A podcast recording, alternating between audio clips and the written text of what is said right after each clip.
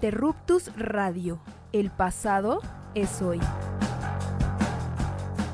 Emisión sobre historia y ciencias sociales en Radio Libre por Internet. www.interruptusradio.com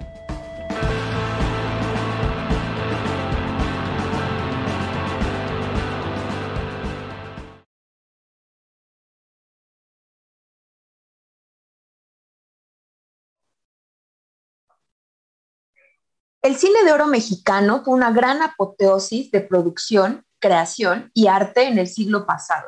Ante las consecuencias económicas de la Segunda Guerra Mundial en Estados Unidos, la industria cinematográfica mexicana floreció.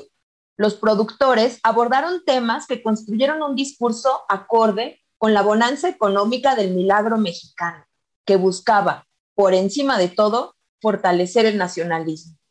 La sociedad postrevolucionaria se dibujó como conservadora y basada en núcleos familiares tradicionales. Las mujeres aparecieron recurrentemente, ya sea como la santa que da todo por sus hijos y su familia, con mucho sufrimiento y drama, o bien la indeseable, malvada, de moral relajada, como la contraparte del modelo ideal.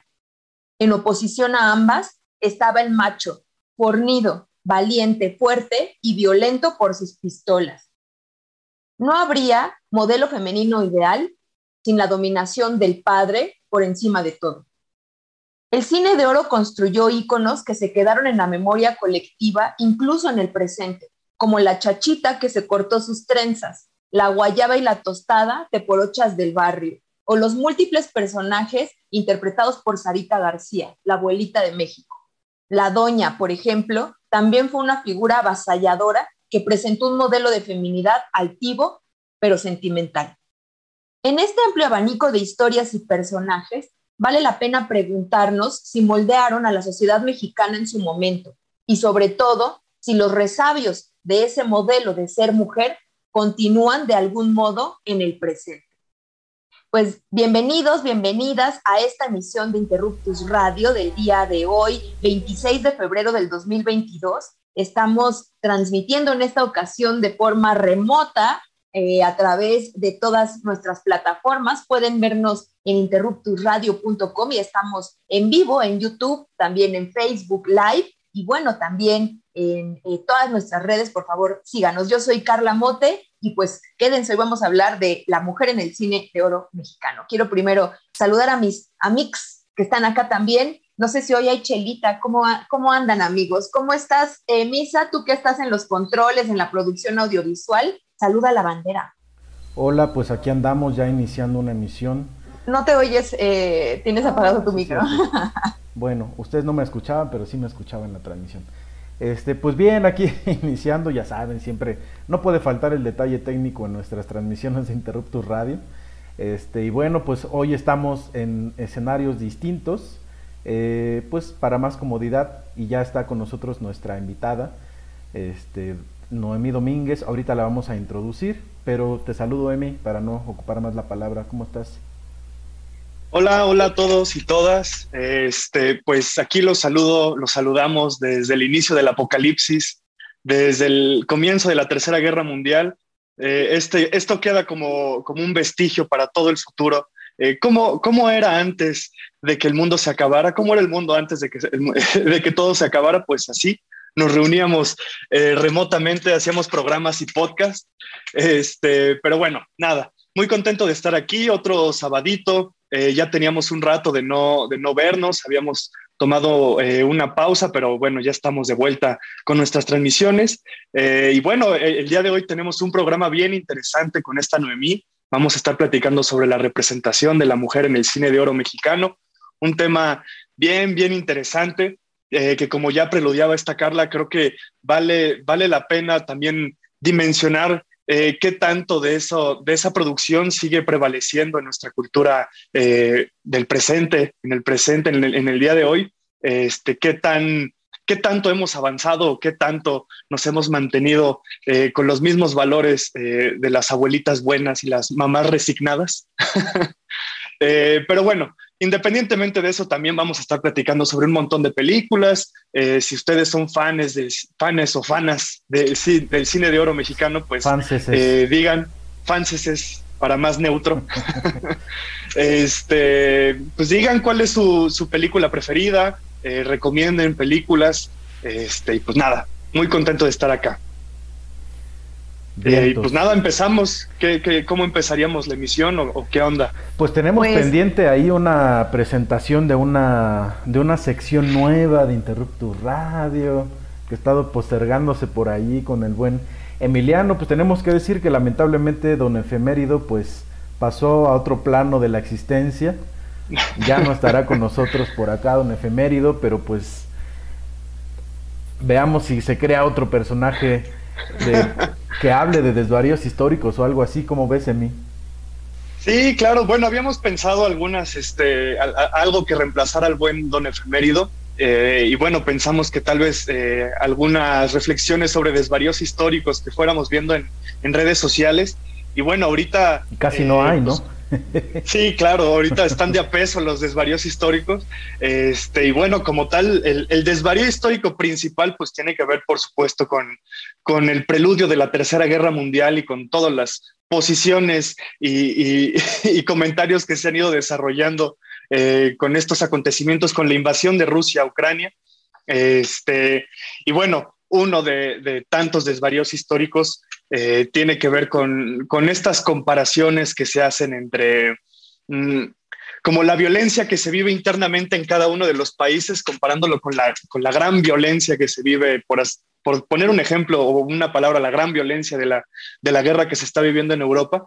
Y bueno, se, eh, eh, por ahí salió un personajillo que ya tuvimos aquí en, en, en Interruptus Radio, alguien que, que había eh, comentado que, que, venía a aprender al programa. Este, y bueno, se tiró ahí un, tuitazo que le valieron varios zapes. él básicamente dice, bueno, contesta un tuit que, dice, bueno, les duele mucho Ucrania mientras que ignoran Tamaulipas, Michoacán y Quintana Roo. Y entonces este personaje, el que estoy hablando, que es nada más y nada menos que historia para tontos, dice, sí a huevo porque aquí nos están bombardeando los narcotraficantes con misiles y aviones militares y están tomando las ciudades con tanques y cientos de miles de soldados. Como, como si no estuviera pasando, ¿no? como si fuera algo que, que en México también se desconociera o, o, que solamente sucediera eh, en Afganistán o en lugares así bien, bien recónditos, pues, pues no, estimado Teca, en México también tenemos violencia y bien, bien dura. Eh, tal vez es un poco ociosa hacer ese tipo de, comparaciones, pero bueno, si ya están saliendo a colación esas comparaciones, es bueno eh, simplemente darte un zape y decirte, mal, mal ahí, Sigues aprendiendo mal. sí, sí, sí, lo que aprendiste estuvo mal. Oigan, pero bueno, a lo mejor su intención era como que se entendiera que hay una diferencia, ¿no? Entre una guerra entre dos naciones a un conflicto interno. El pedo es que suena como a minimizar la violencia que se vive en México. Y la verdad es que eh, por eso creo que mucha gente se le fue encima. Y también el tono así como de burla, yo creo que a mucha gente le prendió porque, pues, güey, estás viendo y no ves. Todos los saldos de la violencia, de la guerra contra el narco que tenemos en nuestro país, que es brutal y que si bien pues no implica un conflicto entre naciones, eso no minimiza o no significa que el sufrimiento sea menor, incluso la cantidad de muertos pues ha sido mucho mayor, ¿no?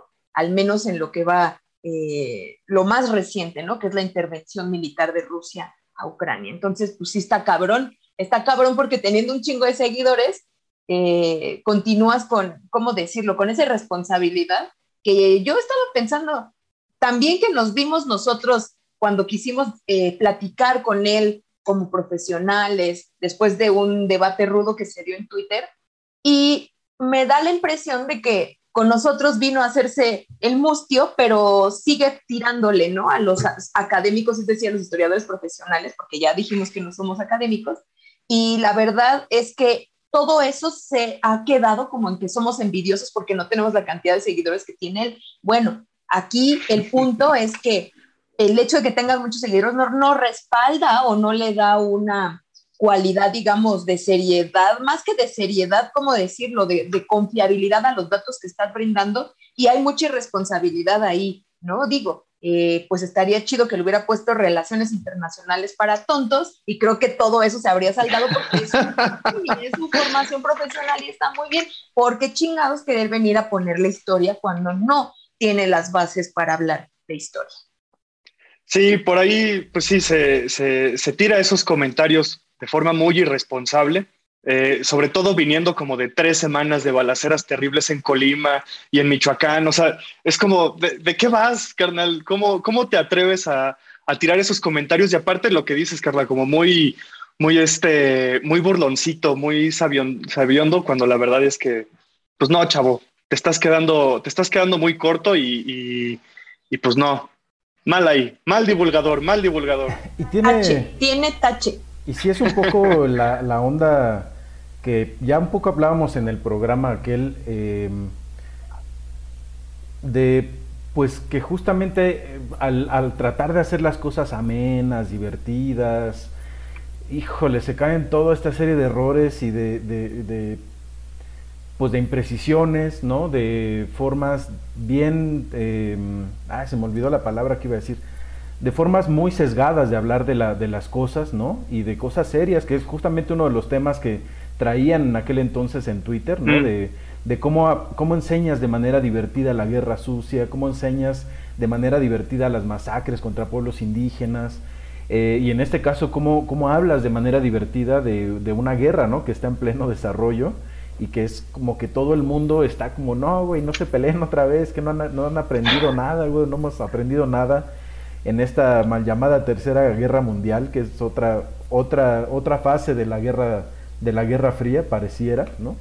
Sí. Pues incluso ni siquiera como profesional de las relaciones internacionales, pues le pegó chido, ¿no? Al contrario, y la gente pues, claro. se le volvió a venir encima al pobre cuate.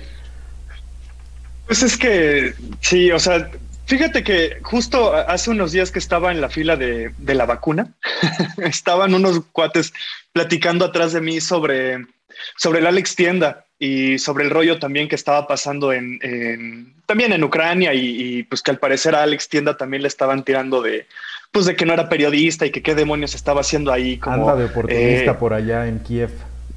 Exacto. Este, entonces, pues estos cuates, los que estaban atrás de mí, lo que decían era como, no, bueno, es que este, pues él siempre ha dicho que no es periodista y él está intentando informar, informar de una forma divertida y yo la verdad prefiero verlo a él que, que ver a un periodista profesional. Y entonces me, me hizo pensar mucho que, que, los profesionales en general, los periodistas, los científicos, los historiadores en general, estamos como, como no sé, como que nos están poniendo en, tel, en, en, juicio, ¿no? Estamos en un momento en el que nos están enjuiciando o la, la sociedad o, o, la gente en general, como que están pidiendo algo de nosotros que tal vez no estamos... Bien, bienvenidos a la era de la posverdad, güey, porque justamente ¿Sí? se trata de eso, ¿no? Sí, sí, sí. Entonces, y, y, y, algo que he estado viendo mucho, tanto nosotros con ese programa que tuvimos con, con Historia para Tontos, como con otros periodistas, que como que se tienen que casi casi hasta justificarnos, tenemos que justificar frente a los demás como, hey, nosotros tenemos, eh, eh, sí, o sea, sabemos de lo que estamos diciendo, ¿no? Tenemos maneras, ¿no? No es como que quiera informar de forma divertida y ya, no sé, eh, como que hay muchas cosas que se están poniendo en tela de juicio, entre ellos nuestra propia labor como profesionales, eh, en la historia, en el periodismo o en las ciencias en general. Y, y pues sí, es, es, son, son, los resabios de la posverdad de lo que, de lo que estamos discutiendo y, y, ahora parece que vale más la pena escuchar o informarse eh, con gente divertida y buena ondita que, eh, y aparte que, que, anda con bandera de, pues sí, como de que no tiene ningún objetivo político ni nada, ¿no? Que nada más quiere ser como divertido y ya. Como, la nueva wey. neutralidad es ser divertidos. Sí, sí, exacto, exacto. Este, oigan, pues, ¿qué les parece si nos lanzamos ya con nuestro tema de hoy? ¿Cómo ven? Dale, dale. Pues, Misa, yo creo que tú eres el indicado para presentar a nuestra invitada de hoy. Claro que sí, y me honra muchísimo que esté con nosotros Noemí Domínguez, a quien conozco pues ya desde no sé cuántos años, por lo menos una década, Noemí más de una década, yo diría. Éramos babies. Éramos babies por allá en la HHH, Escuela Nacional de Antropología e Historia, cuando estudiaba yo la licenciatura en etnología, pues allá tuve la fortuna de conocer a la, a la buenaza de Noemí y bueno, pues hace unos meses ella eh, terminó su tesis de maestría, hizo su examen, ahora le podemos hablar maestra Noemí. Eh, y bueno, hizo una tesis súper interesante de la cual, pues vamos, bueno, no vamos a hablar de la tesis, no es un examen de grado, vamos a hablar del tema que ella trabajó, que justamente tiene que ver con la representación de las mujeres en el cine de oro mexicano. Y de verdad que es un tema súper interesante. Eh, y Noemí, pues bienvenida a los micrófonos y al espacio virtual de Interruptus Radio. Eh, y pues como siempre le pedimos a nuestras invitadas e invitados, preséntate brevemente, platícanos un poquito de quién eres, eh, además de oaxaqueña, por cierto, ¿no?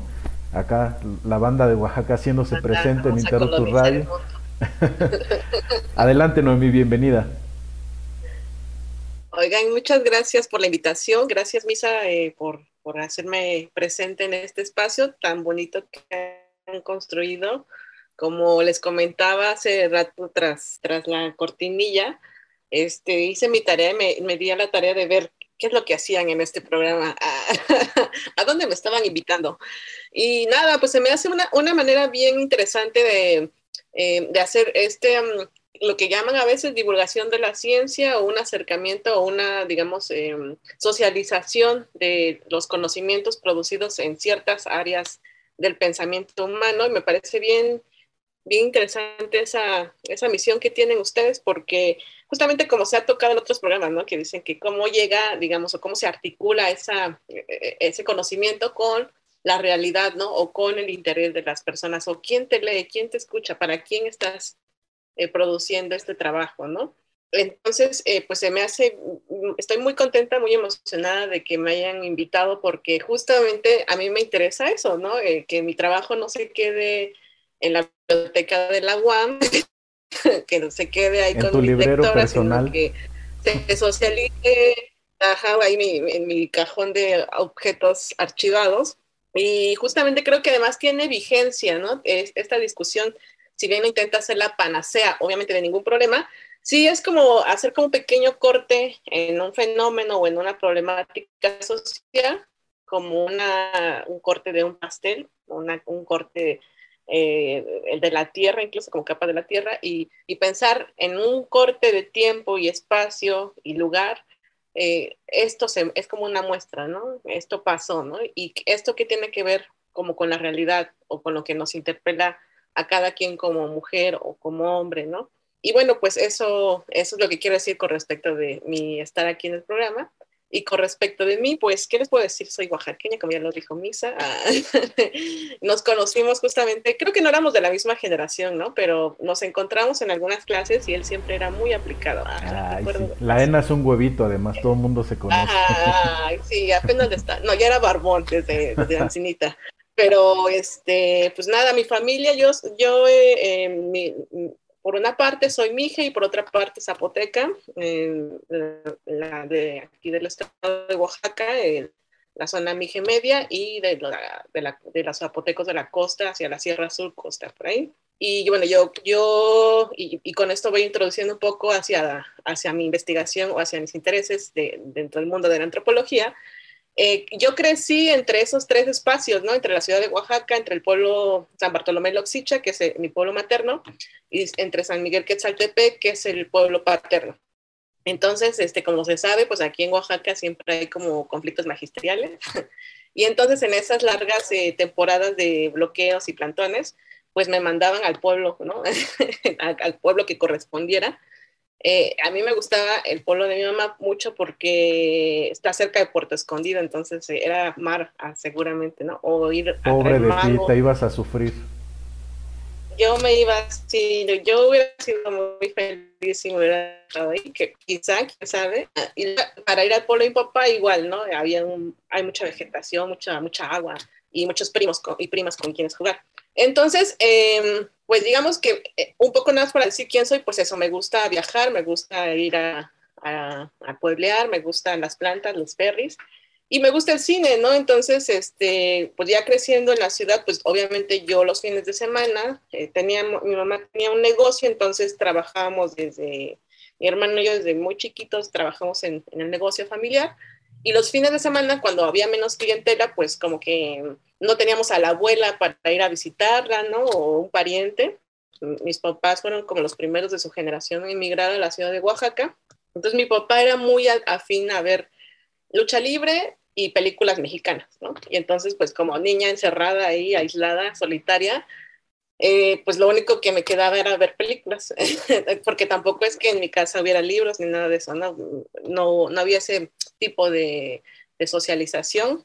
Entonces el cine fue para mí una forma de aprender lo que era México, ¿no? Y, y entonces a mí me, se me hacía muy extraño ver en el cine como estas categorías, ¿no? De lo indio, posteriormente indígena o de cómo se fueran refiriendo Oaxaca. Este, algunas películas de este, periodo son en Oaxaca y, yo decía, pero ¿por qué no es así ahora? Digo, obviamente era muy pequeña, pero digamos que por ahí fui como pensando y, preguntándome qué era ser mujer en Oaxaca eh, y luego enterarme que había una categoría en la que estábamos muchas personas eh, consideradas como indígenas, ¿no? Y, y para mí fue una sorpresa porque es como, bueno, o sea, yo sé que, que somos zapotecos, que somos mijes, pero, pero no, es, o sea, como que hay poca gente que, o algunas personas los usan como estrategia política eh, el vindicarse como indígena, pero propiamente pues cada quien se autoascribe de acuerdo a su pueblo, ¿no? Entonces, bueno, eso quiere decir a grandes rasgos quién soy yo y cómo fui, digamos, una primera, una, un primer guiño a, a por qué estudio lo que estudio, ¿no? Pues la verdad es que con esta experiencia personal que nos acabas de platicar, yo creo que da muy bien para ir como abriendo justamente pues la importancia que sigue teniendo el cine y el cine de oro en nuestro país, ¿no? Eh, de, de, seguir creando estos imaginarios sobre lo que era México. Yo, por ejemplo, de niño, igual en mi casa, pues siempre a mis papás, sobre todo a mi papá, le encantaba ver películas de, pues de Tintán, de Pedro Infante, de cine de oro. Eh, y yo, yo, pensaba que en el pasado la gente vivía en blanco y negro, ¿no? Esa era mi idea de pasado también. Y, verdad que sí, buena en buena medida vamos entendiendo las ideas de lo que era México eh, o lo que se representa en el cine a partir de esta industria que fue sumamente eh, pues potente en, a mediados de, bueno, en la primera mitad del siglo XX pero que además no solo funciona para adentro, sino también se convirtió en un producto de exportación cultural, ¿no? Y es algo que se consumía también en Estados Unidos, en Europa, las películas del cine de oro, y eso generó también estereotipos que hoy en día siguen operando en, muchos países sobre lo que es México, ¿no? Y que hay gente que ya un poco mezclado ahí con el chavo del ocho, lamentablemente, ¿no? Que llegan pensando que todos somos mariachis y chinas poblanas y que traemos nuestra torta de jamón bajo el brazo, ¿no? Bueno. Puro, puro hombre bragado, misa. puro hombre bragado aquí. Con pistola así de cacha de plata y todo eso. y son, bueno, siguen siendo imágenes súper potentes, ¿no? Yo hace ratito, nada más para ya para acotar mi participación y el tema, me metí a YouTube, así dije, vamos a ver qué hay sobre mujeres en el cine de oro mexicano. Y no les miento, hagan el ejercicio, querida audiencia. Eh, prácticamente todos los videos que aparecen es las bellas mujeres del cine de oro mexicano, ¿no? Eh, y por ahí puros datos biográficos y obviamente pues exalzando las características estéticas de estas mujeres como productos finalmente de belleza a partir de su aparición en el cine, ¿no? Entonces esta experiencia que nos platicas, pues yo pensaría que la podemos encontrar repetida n cantidad de veces entre la banda que pues creció viendo películas en Canal 9, ¿no? y después en corte latino cuando llegó la televisión de cable y todo eso. Entonces, bueno, es un buen acercamiento al cine y en, en, tu caso, pues como antropóloga, le diste ahí el giro justamente de empezar a ver qué son las mujeres o cómo se representan a las mujeres. Y no sé si también tuviste por ahí en tu tesis la, la, el interés justamente de, de, la mujer indígena en el cine de oro mexicano, ¿no? No sé, este, Emi o Carla, o, o tú igual Noemí, si quieras iniciar con algún comentario también de ello. igual voy anotando, ¿eh? Y, ya hago mi comentario, pero igual si quieren Emi o Carla decir algo. No, yo nada más estaba pensando en si ahora verán cine de oro, porque yo creo que, por ejemplo, yo cuando era niña, pues era más o menos común porque salía en la tele, pero como ahora ya se ve menos tele, la banda está más metida en el Internet, además de que la producción audiovisual creo que ahora es muchísimo mayor, o sea, estamos ante un mar así inconmensurable de producción audiovisual, entonces, ¿por qué? O sea, pensaría, ¿por qué un morrito de 10 años recurriría a ver una película del cine de oro, no? Entonces, puro coco, puro coco, Puro coco y este y, TikTok y YouTube, o sea, tenemos tanta oferta que yo me pregunto si se sigue viendo. Eh, bueno, están todas las películas de cine de oro. No todas, ¿sabes por qué? Porque tienen derechos y muchos de los derechos del cine de oro, deben saberlo, los compró Carlos Slim. Entonces, esos, esas películas no se pueden exhibir más que a través de sus propias plataformas o en la venta en DVDs que se hacen en Sandbox únicamente. Ese es un temota de quién se terminó quedando con los derechos de toda esa producción, ¿eh? Pero, Hay que pedirle una carta a Carlos Slim explícitamente para que autorice la proyección de cada una de las películas. Para que regrese, sí, exacto. Para que regrese los derechos al pueblo mexicano que le pertenecen. Patrimonio de todos. Y si bien sí hay muchas películas en YouTube, eh, yo creo que, que pues no son todas y este y pues YouTube ya saben, ¿no? Pues si hay algo que infringe normas de, de propiedad intelectual, pues te lo baja. Entonces, pues ahí hay un límite, ¿no? Es eso. Y este, no he hecho el ejercicio, por ejemplo, de preguntarle a mi sobrina si alguna vez ha visto alguna de estas películas, pero también creo que están acostumbrados ya a un ritmo de cine que es así y con acción así casi todo el tiempo como, como del delirio. Yo la verdad sí, cuando veo esas películas luego hasta siento así como de, ah, este... Un chingo de energía. Sí, así están formando a los nuevos espectadores de cine, ¿no? O sea, las películas para niños son películas de acción. Entonces, cuando te, yo pienso se han, se, han, de acercar a este cine, les va a dar hueva, ¿no? Porque es un ritmo mucho más lento, evidentemente no hay colores. Por eso creen que la historia es aburrida. Tiene que ser divertida y con, con comediantes, ¿no? Con efectos este, Ajá.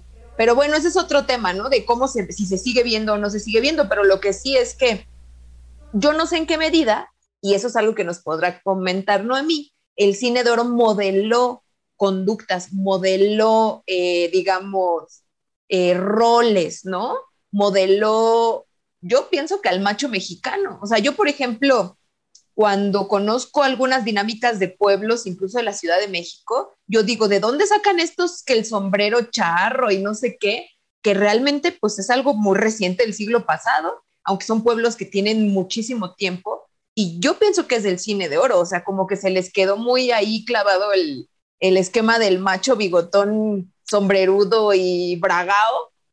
Y eso tuvo muchas repercusiones en los modelos más tradicionales, digamos, que no es tan antiguo, se modeló, yo digo, a mediados del siglo pasado, ¿no? Bueno, no sé, Noemí, ya dijimos un montón de cosas. Este, seguro tú nos podrás decir más. Una pregunta para nuestra audiencia, que nos digan cuando eh, desde dónde nos escuchan y si también crecieron viendo y siguen viendo películas de cine de oro, a ver qué tal, qué tal anda nuestra audiencia por allá. Adelante, Noemi. Gracias. Y hablando de la audiencia, antes de que se me olvide, le mando saludos a mis amigas que me están viendo. Ah, las de aquí de, Oaxaca y las de Ciudad de México. saludos a la banda. Saludos a la banda ahí. Eh, y sí, manden sus preguntas para que este diálogo salga más, este, más con más chismes. Pues bueno, aquí hay varias, anoté algunas cosas que me fueron diciendo, como esto de cómo se fue modelando la figura de la mujer indígena, y eso es bien interesante porque, o sea, indígena, digamos, es una categoría social política, ¿no? Que, para algunos, algunos eh, países tiene pues una función eh, para nombrar y visibilizar a ciertos sujetos, etcétera. Eh, digamos, para no echarse un chorizo ahí, pero más allá de eso, en, lo que respecta al ámbito del cine, es interesante porque no se habla eh, hasta muy recientemente de indígenas eh, ni de personas afrodescendientes, eh, sino de indias y negras, ¿no? Eso por lo menos en, la época más, este, más así, más esplendorosa del cine de oro, ¿no? De la época de oro. Y eso es bien interesante porque entonces también nos da cuenta de cómo se, se ve o, cómo se, sí, cómo se percibía o, o, cuál era el imaginario social sobre este tipo de personas, ¿no? Eh, y a mí me llamaba justamente mucho la atención esa cuestión, ¿no? O sea, como decía, ¿será que además, bueno, yo es que yo siempre lo, lo y bueno, desde una perspectiva además, este, pues de colonial, feminista, antirracista, etcétera, o sea, como que todas las investigaciones, bueno, mi investigación por lo menos, lo que yo hago siempre me interpela en primera persona, ¿no? Entonces, eh, en mi caso, eh, por ejemplo, me gusta mucho lo visual porque en las familias, de mis familias, no hay mucho, mucho archivo, digamos, ¿no? No hay fotografías, eh, siempre, como pues en la costa, siempre o temblaba o había huracanes, entonces todo eso se perdía siempre, ¿no? Y, en, y pues en el pueblo de Popa, pues simplemente no había cámaras fotográficas, ¿no? Hasta muy recientemente. Entonces, este, eh, justo para mí el, cine eh, es como una especie de archivo de la memoria eh, colectiva, ¿no? De la memoria visual colectiva de este país que habitamos, ¿no? Y entonces yo al ver cómo se representaba eso que se supone que éramos o en el pasado o viéndolo en el presente, pues decía, ¿será que sí? ¿O de quiénes me, me, están hablando? O sea, como de dónde viene o cuál, yo siempre así pensando, ¿cuál es el sustento real de esto? ¿No? ¿Cuál es el sustento eh, cualitativo de esto? ¿No? Pero obviamente no, más bien es como, eh, es como hilar una genealogía de la racialización en México y con esto, digamos, ya me fui adentrando en materia de cómo se fue construyendo la, la otredad o la alteridad o lo diferente o lo o lo, o lo, menos valioso en cuanto a lo humano, ¿no? Por lo menos en, en países que vivieron un, una época colonial o un periodo de dominación político-militar, siempre hay estas estrategias, ¿no? Y digo, en América Latina tiene un énfasis particular, pero también eh, en Europa hay una construcción de esa otra edad, en África, o sea, lo que quiero decir es que esta construcción es como propia de la condición de las culturas humanas, pero luego cuando esto se, se se construye a partir de una ventaja, de una desventaja, de una discriminación, de un uso de la fuerza, de una, de una violencia que tiene con base el, aspecto físico, el aspecto corporal, la indumentaria, la lengua. Pues entonces ya empezamos a, a nombrar el fenómeno eh, con cierta, pues con cierta eh, nomenclatura, ¿no? Por ejemplo, el racismo, la violencia por razón de género, en fin, ¿no? Eh, y entonces, eh, eh, articulándolo con esto de quién lo ve, pues eso no, no, lo, no lo he investigado, amigues. no he investigado quién ve actualmente, el, porque sería otro boleto, obviamente, pero por lo menos en lo que a mí constata como en un primer sondeo, cuando te toca hacer esto, ya saben que tu asesora o tu asesor de que no, que no, no, no puedes, yo me quería aventar así un, un viaje de Ay, ya saben, voy a investigar desde que llegó casi casi el cine a México, en, en la época de Porfirio Díaz, hasta las películas de la India María, ¿no? Hasta eso era, en, o sea, en términos metodológicos, era un viajezote así como para acabarlo en 50 años, ¿no? Entonces, yo por eso elegí la, la época de, de, del cine de oro, porque es una época que en términos industriales, este, pues es muy efervescente, pero además, como ya se mencionaba muy al principio de, de la sesión, eh, eh, hay, es un periodo de, de, guerra, ¿no? Y entonces hay un fenómeno muy interesante a nivel internacional que es eh, el, digamos, el auge, un auge muy importante de los nacionalismos, ¿no? De estas ideologías políticas en las que se exacerban eh, valores eh, importantes para los estados-nación, ¿no?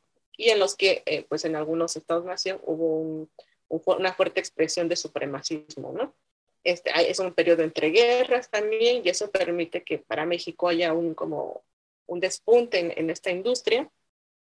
Y eh, pues eh, sobre ese periodo sí, hay, sí se sabe ¿no? que hubo una audiencia importante.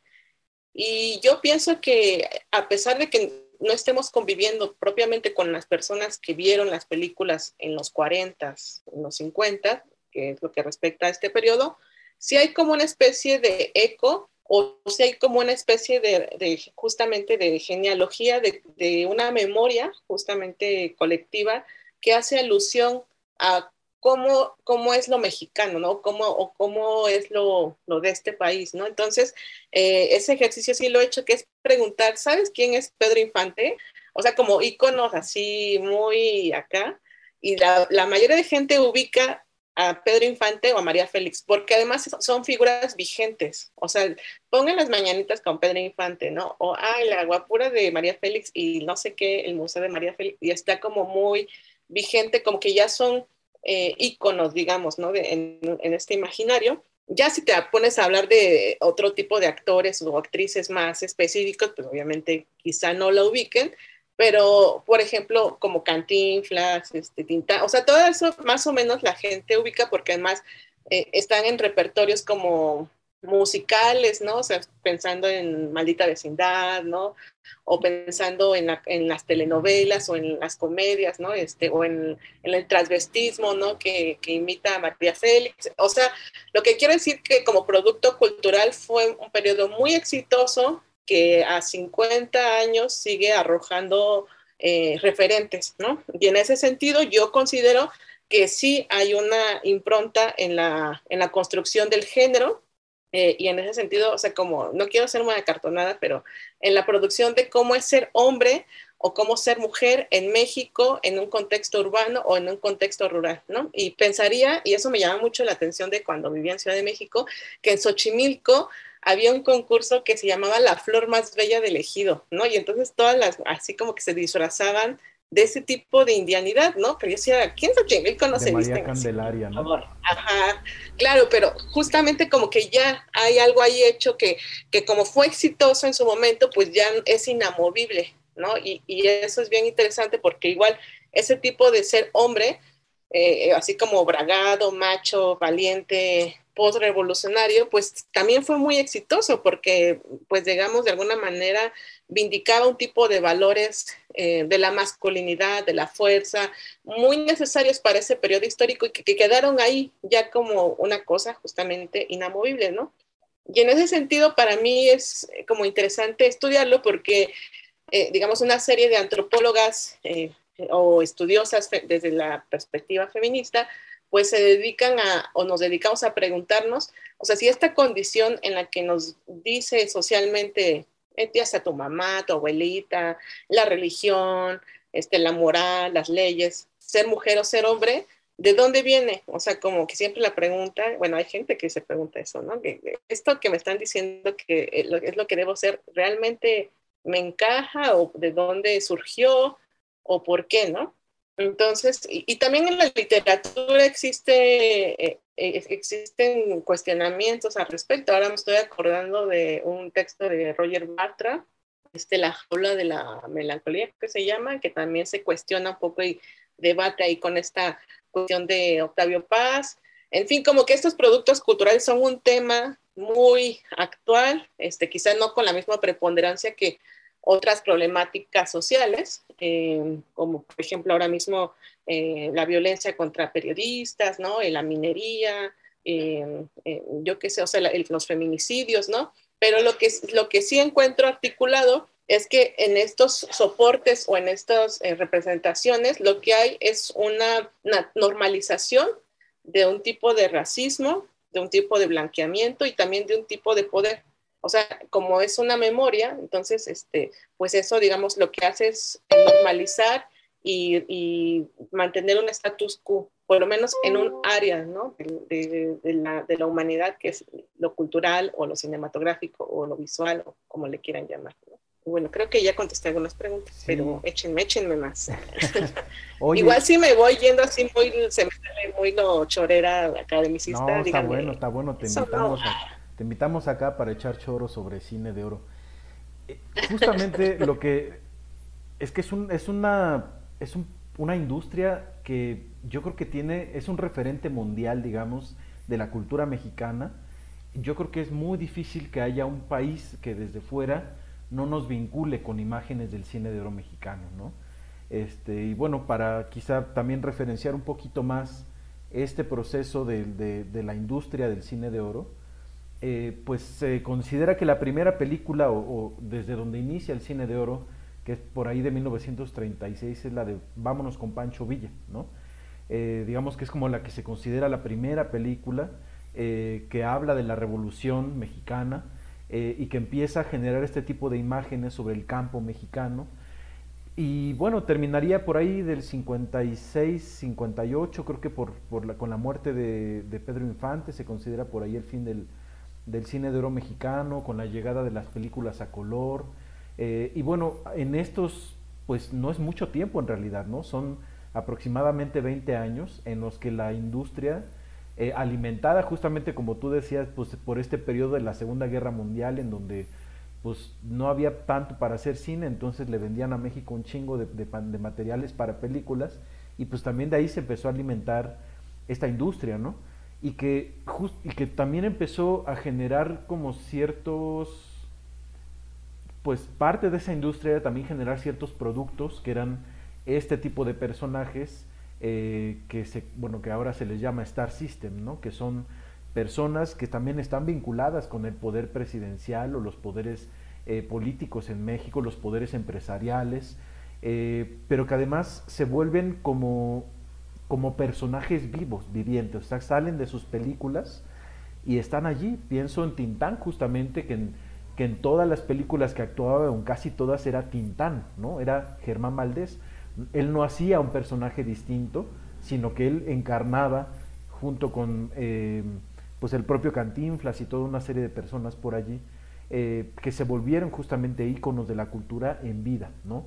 y que eran proyectados, proyectadas por, el, por los gobiernos, eh, por la industria finalmente, ¿no? y que hacían que justamente se visibilizara de esa manera, y, yo creo que es muy masculina también esta, esta idea, o son más fuertes las figuras masculinas en algunos casos que las femeninas, ¿no?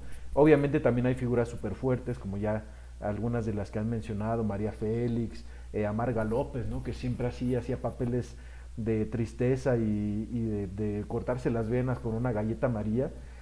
Pero justamente este tipo de tramas son muy buenas, ¿no? En el sentido de que son atrayentes los melodramas, eh, que siguen, pues, haciéndose en películas. Eh, y al mismo tiempo es tan compleja la industria del cine de oro en esta época porque por un lado, tú ya lo decías, Nomi, se habla de la parte rural, ¿no? Una, una, una, una parte rural súper idílica, ¿no? Donde además ya en los 40 pues resulta que ni hay coches, eh, no hay electricidad, ¿no? Todo está así como estático en el tiempo, en un periodo así como revolucionario, porfirista, eh, pero al mismo tiempo están esas otras películas que hablan de un México cosmopolita, ¿no? De la modernidad y tenemos ahí unas eh, escenas así en picado con los rascacielos de la época que era la, la torre latinoamericana, ¿no? Los automóviles, las escenas en la ciudad, es súper, súper interesante. Y al mismo tiempo, ya para no abusar también de la palabra, está el contenido moral que está presente en todas las películas, ¿no? Eh, y que dentro del melodrama justamente se van como alimentando cierto tipo de valores de la cultura de aquella época que se visibilizan en los hombres y las mujeres que actuaban y en los personajes que se desarrollaban en las películas, ¿no? Es muy común eh, las mujeres, por ejemplo, eh, que, vivían en las, en las zonas urbanas, que se dedicaban o que trabajaban o que su vida se, envolvía en la, en la, en la vida nocturna, pues siempre había un componente ahí eh, moral, ¿no? De, de, que siempre acababan mal, les iba mal, eran mujeres maltratadas, eh, pero al mismo tiempo eran, eran mujeres que pues eran proyectadas como, como verdaderas esculturas vivientes en términos de su físico, ¿no?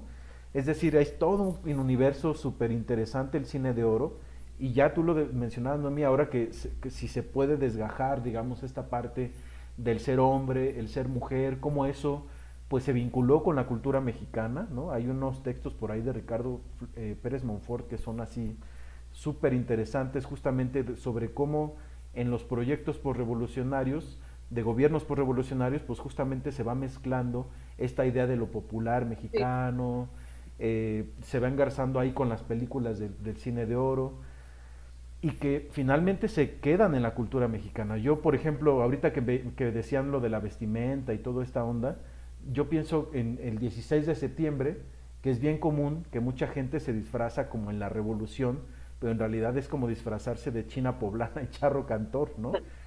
Y son este tiempo sin tiempo de las fiestas patrias en donde pues tranquilamente Pedro Infante pudo haber convivido con Miguel Hidalgo, ¿no? Y, y los dos levantaron así la, la antorcha para la independencia mexicana. Sí, sí, seguro. Sí, además hay como ya una mezcla total de, de las temporalidades, pero justo esa, fíjate que justo la, la, función de la fiesta, el espectáculo y estos medios masivos de, de divertimento de, o, visuales, tienen, este, o sea, además de fines este, e, económicos o, o, de soportes como tecnológicos, también tienen una función política ideológica bien interesante. De hecho, yo tengo, ahora sí que no es por echar acá placazo, estar este, de presumida, pero ten justo mi interés por estudiar el cine eh, se remota ya por la ENA, en la, etnología que yo quería, eh, bueno, hice mi, investigación sobre la Guelaguetza, particularmente sobre una delegación que, del pueblo de Santa Catarina Juquila, y es porque justamente, justamente siendo una niña ahí en Oaxaca, pues luego alguna vez fui con, con mis tíos que, que, vinieron del pueblo ah, y nos fuimos a formar al Cerro del Fortín, que es un cerro ahí donde hay un auditorio donde se hace esta fiesta, para quien no sepa. Y total que, que estábamos ahí viendo y, pasó como el distrito del pueblo de mi mamá, no, no el pueblo propiamente, sino Pochutla, ¿no? Y entonces ya estaban ahí como echando relajo mis primos que eran adolescentes y yo era niña, entonces este como que dije, ah, sí, yo también. Y entonces, me, eh, como pues estábamos echando desmadre, ¿no? Y decían, no, tú no, tú eres mije, ¿no? Entonces, como, ¿sabes? Estas tensiones. Y, y, bueno, pero yo era, creo que una niña muy clavada, porque entonces me pregunté como, bueno, entonces, ¿qué clase de representación configuran estos espacios de la fiesta? Y bueno, ya hice mi tesis. Eh, y justamente eso viene desde, desde la, después de, de todas estas tensiones en, en la revolución, en la que quedan el grupo de los sonorenses en el poder después de que todo el mundo se mata con todos. Y lo que hacen como estrategia, digamos, política, ideológica, es como conglomerar tantas tensiones eh, y regionales del poder en el país, ¿no? Y una forma de, de destensionar esas fricciones es a través, una, de la educación y la política vasconcelista, ¿no? Y la castellanización, etcétera. Y otra es como justamente hacer una especie de, de festivales regionales en todo el país este, que justamente ensalzaran la particularidad o como que incluyeran eh, a, esas regiones dentro del mosaico de colores del país, ¿no? que luego me, encantan sus, así, sus frases que se echan de la época. Y, y en Oaxaca coincide eh, ese periodo de los 30 eh, con, bueno, primero está como toda la, una campaña que hace José Vasconcelos con Nelly Campover, que es una bailarina, bueno, una coreógrafa también, y se ponen a hacer coreografías por el país, ¿no? O por lo menos a montar los, las técnicas básicas de la danza folclórica. Pero en Oaxaca pega mucho porque además un grupo de intelectuales este, hace como las vicisitudes de, de hacer un homenaje racial, así le llaman, ¿no? Homenaje racial por el 400 aniversario de la fundación de la ciudad de Oaxaca. Y bueno, pues eso después pega muy bien y ya subsiste hasta la actualidad. Eh, y de ahí, digamos, yo, mi interés, y por qué señalé lo de la tesis de licenciatura, que me fui hasta por allá, pero no, porque yo ahí hice como un guiño y dije que en esa película, no sé si la hayan visto, la de Tizoc, donde sale Pedro Infante con, con, María Félix, hay un guiño a la Guelaguetza ahí en un como un mosaico de bailes que hacen además en la, en la explanada de la iglesia de Santa Catarina en Coyoacán. Han ido a esa iglesia que está ahí en, en Coyoacán, no en el mero centro, sino ya está como afuera. Pues ahí filman la película, parte de la película de Tizoc. Este, y bueno, pues hacen así como un collage de bailes y huipilazos y todo el, todo el folclore echado a andar, toda la mexicanidad echada a andar ahí. Y bueno, o sea, esto fortalece además esto del traje de Tehuana, que ya de por sí estaba en un billete y bueno, tiene otra historia. Pero lo que quiero decir es que como se van consolidando a partir de ciertas imágenes masculinas y femeninas, lo mexicano. Y esto de alguna manera pues cohesiona, ¿no? Eh, este nacionalismo, esta, esta idea de que somos todos uno, ¿no? De que la revolución la hicimos todos, se borra definitivamente de que, o sea, que la revolución no fue una lucha, fueron varias causas y que además un grupo de estos que estaban peleando es el que queda en el poder, ¿no? Pero bueno, eso, todo eso se, se omite y, y, es como luchaban todos contra Porfirio Díaz, ¿no? Y, y, pues ya como ganamos los buenos, pues ya quedó el, el PNR, el PRN, el PRI, lo que sea, y, ganó la revolución, ¿no? Y entonces como que ya, eh, ya no hay, después de Lázaro Cárdenas ya no hay reparto agrario, todos, o sea, como que mejor concentrémonos en construir e impulsar la nación. Y así hay discursos, discursos, discursos, gobiernos, gobiernos, gobiernos, y se va afianzando eh, a través de muchos espacios, políticas públicas, y la fiesta y el cine son una de estas soportes, ¿no? Eh, no sé, o sea, no, no podría decir a qué nivel del porcentaje de ideologización en el país está, pero sí que es, tienen una impronta muy importante. Y justamente esto que, que señalaba hace rato este Misael sobre lo que el trabajo de Ricardo Pérez Monfort, pues e, es, está, está bien interesante porque estas expresiones populares, aquí hay un libro, aquí en presumida total, a ver si se ve, bueno, aquí hay uno y aquí hay otro, este, se ve muy borroso. Esas estampas del nacionalismo, ¿no? Se ve, se ve muy borroso. Sí, ¿Cómo se titulan? Mejor dinos los títulos.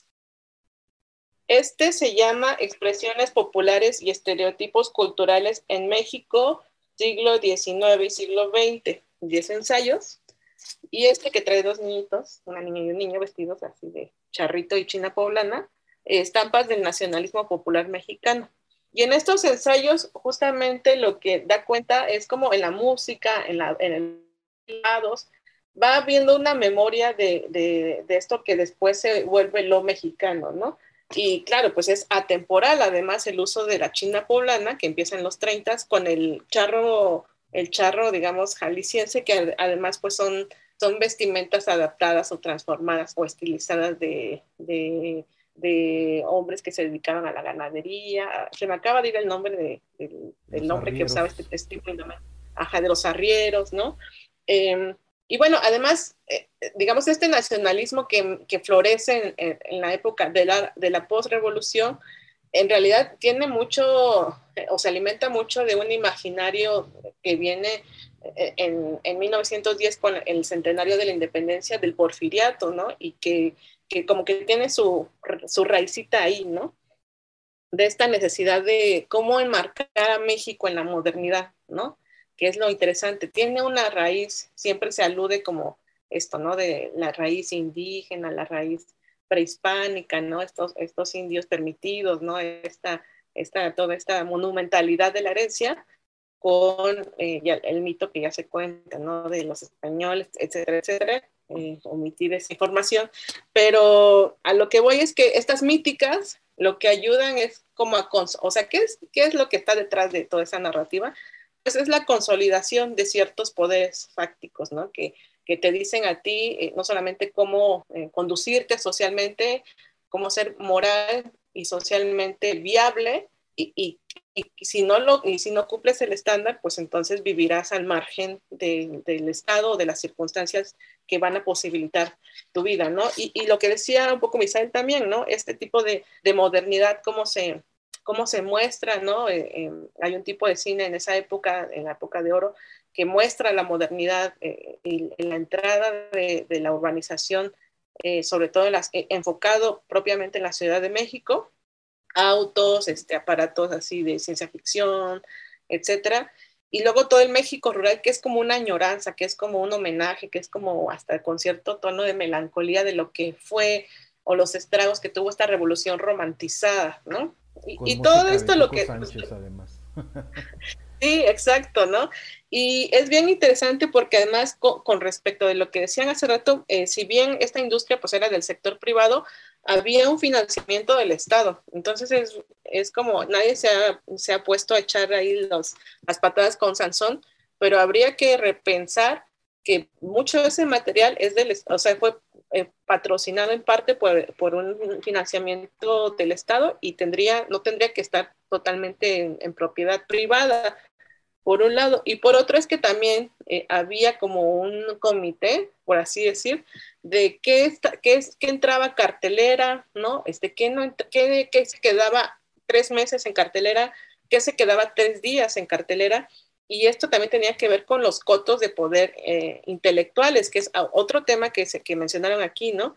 Y por ahí diría, este, vean un documental que está en YouTube, que se llama La muñeca tetona, dura 25 minutos, pero habla justamente de cómo hay una fotografía muy polémica de Elena Poniatowska, Carlos Monsiváis, este, este Miguel Ángel Granados Chapa con Carlos Salinas de Gortari, y hay una muñeca tetona, ¿no? Entonces, este, pues lo que habla ahí es como justamente que antes había como toda esta, como eh, este, eh, este consenso con, con el mundillo intelectual y el gobierno presidencial, ¿no? Y justamente un poco la crítica es que en esta, digamos, en este tiempo contemporáneo, es que la, como ya no hay un, un, intelectual así como las figuras que existieron antes, un Octavio Paz, un Gabriel García Márquez, etcétera, que eran diplomáticos, etcétera, entonces, lo que hay ahora son líderes de opinión en Twitter, en, Facebook, en, o sea, entonces todo es muy efímero, ¿no? O sea, eh, creo que este soporte de la escritura, pues por un lado facilita cosas, pero por otro, justamente le da una temporalidad diferente a la opinión y a las, las tensiones que se manejan o, lo que se negocian ahí, ¿no? Y eso es bien interesante porque justamente este periodo a mí me interesó porque quedó como eh, digamos, como encapsulado, ¿no? No hay, no aunque hay más medios para hacer cine actualmente, o sea, hasta con tu celular dicen que puedes ponerte a grabar ahí un cortometraje, lo que sea. La verdad es que como la producción que hubo en, en, en, la, en el impacto, la influencia, la exportación, en la relevancia internacional, no ha habido otra vez en México, ¿no? O no hasta ahora. Entonces, eh, y eso tiene que ver con algo que decía también, ¿no? O sea, cómo cómo el manejo tecnológico eh, y este tipo de narrativa y este tipo de melodrama encontró un mercado, encontró un nicho, ¿no? En, donde ser inteligible, ¿no? Hay películas también de arte y así en esa época, pero no, no pegaron mucho.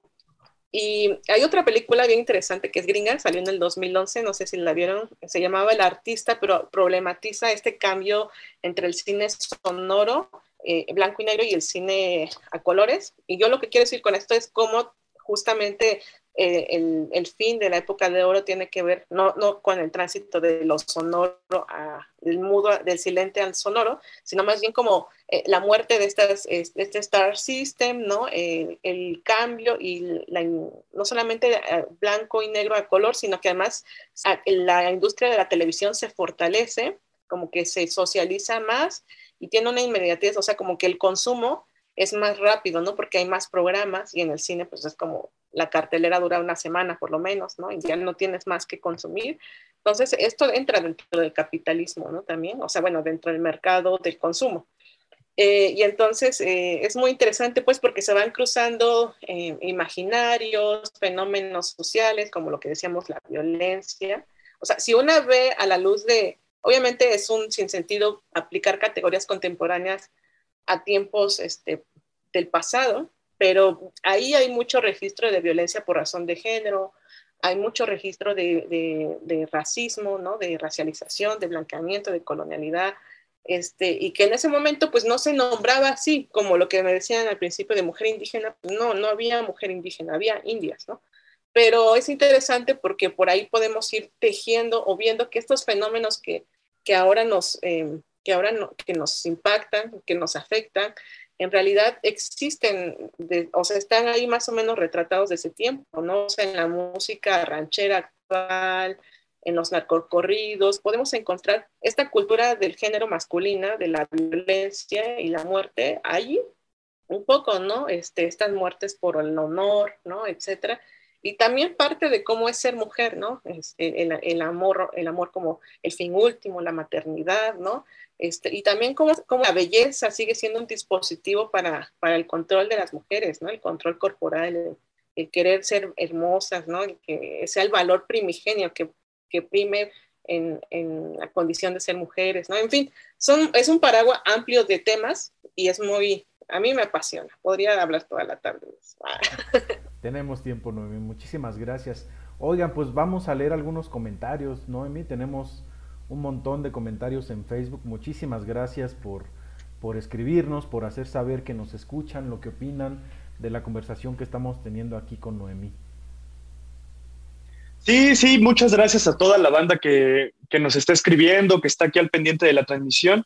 Este, bueno, yo, yo también me quedé con unos comentarios que me gustaría hacer de lo que estaba platicando esta, esta Noemí, pero bueno, voy a leer primero los, los que ha mandado la, la banda aquí en Facebook.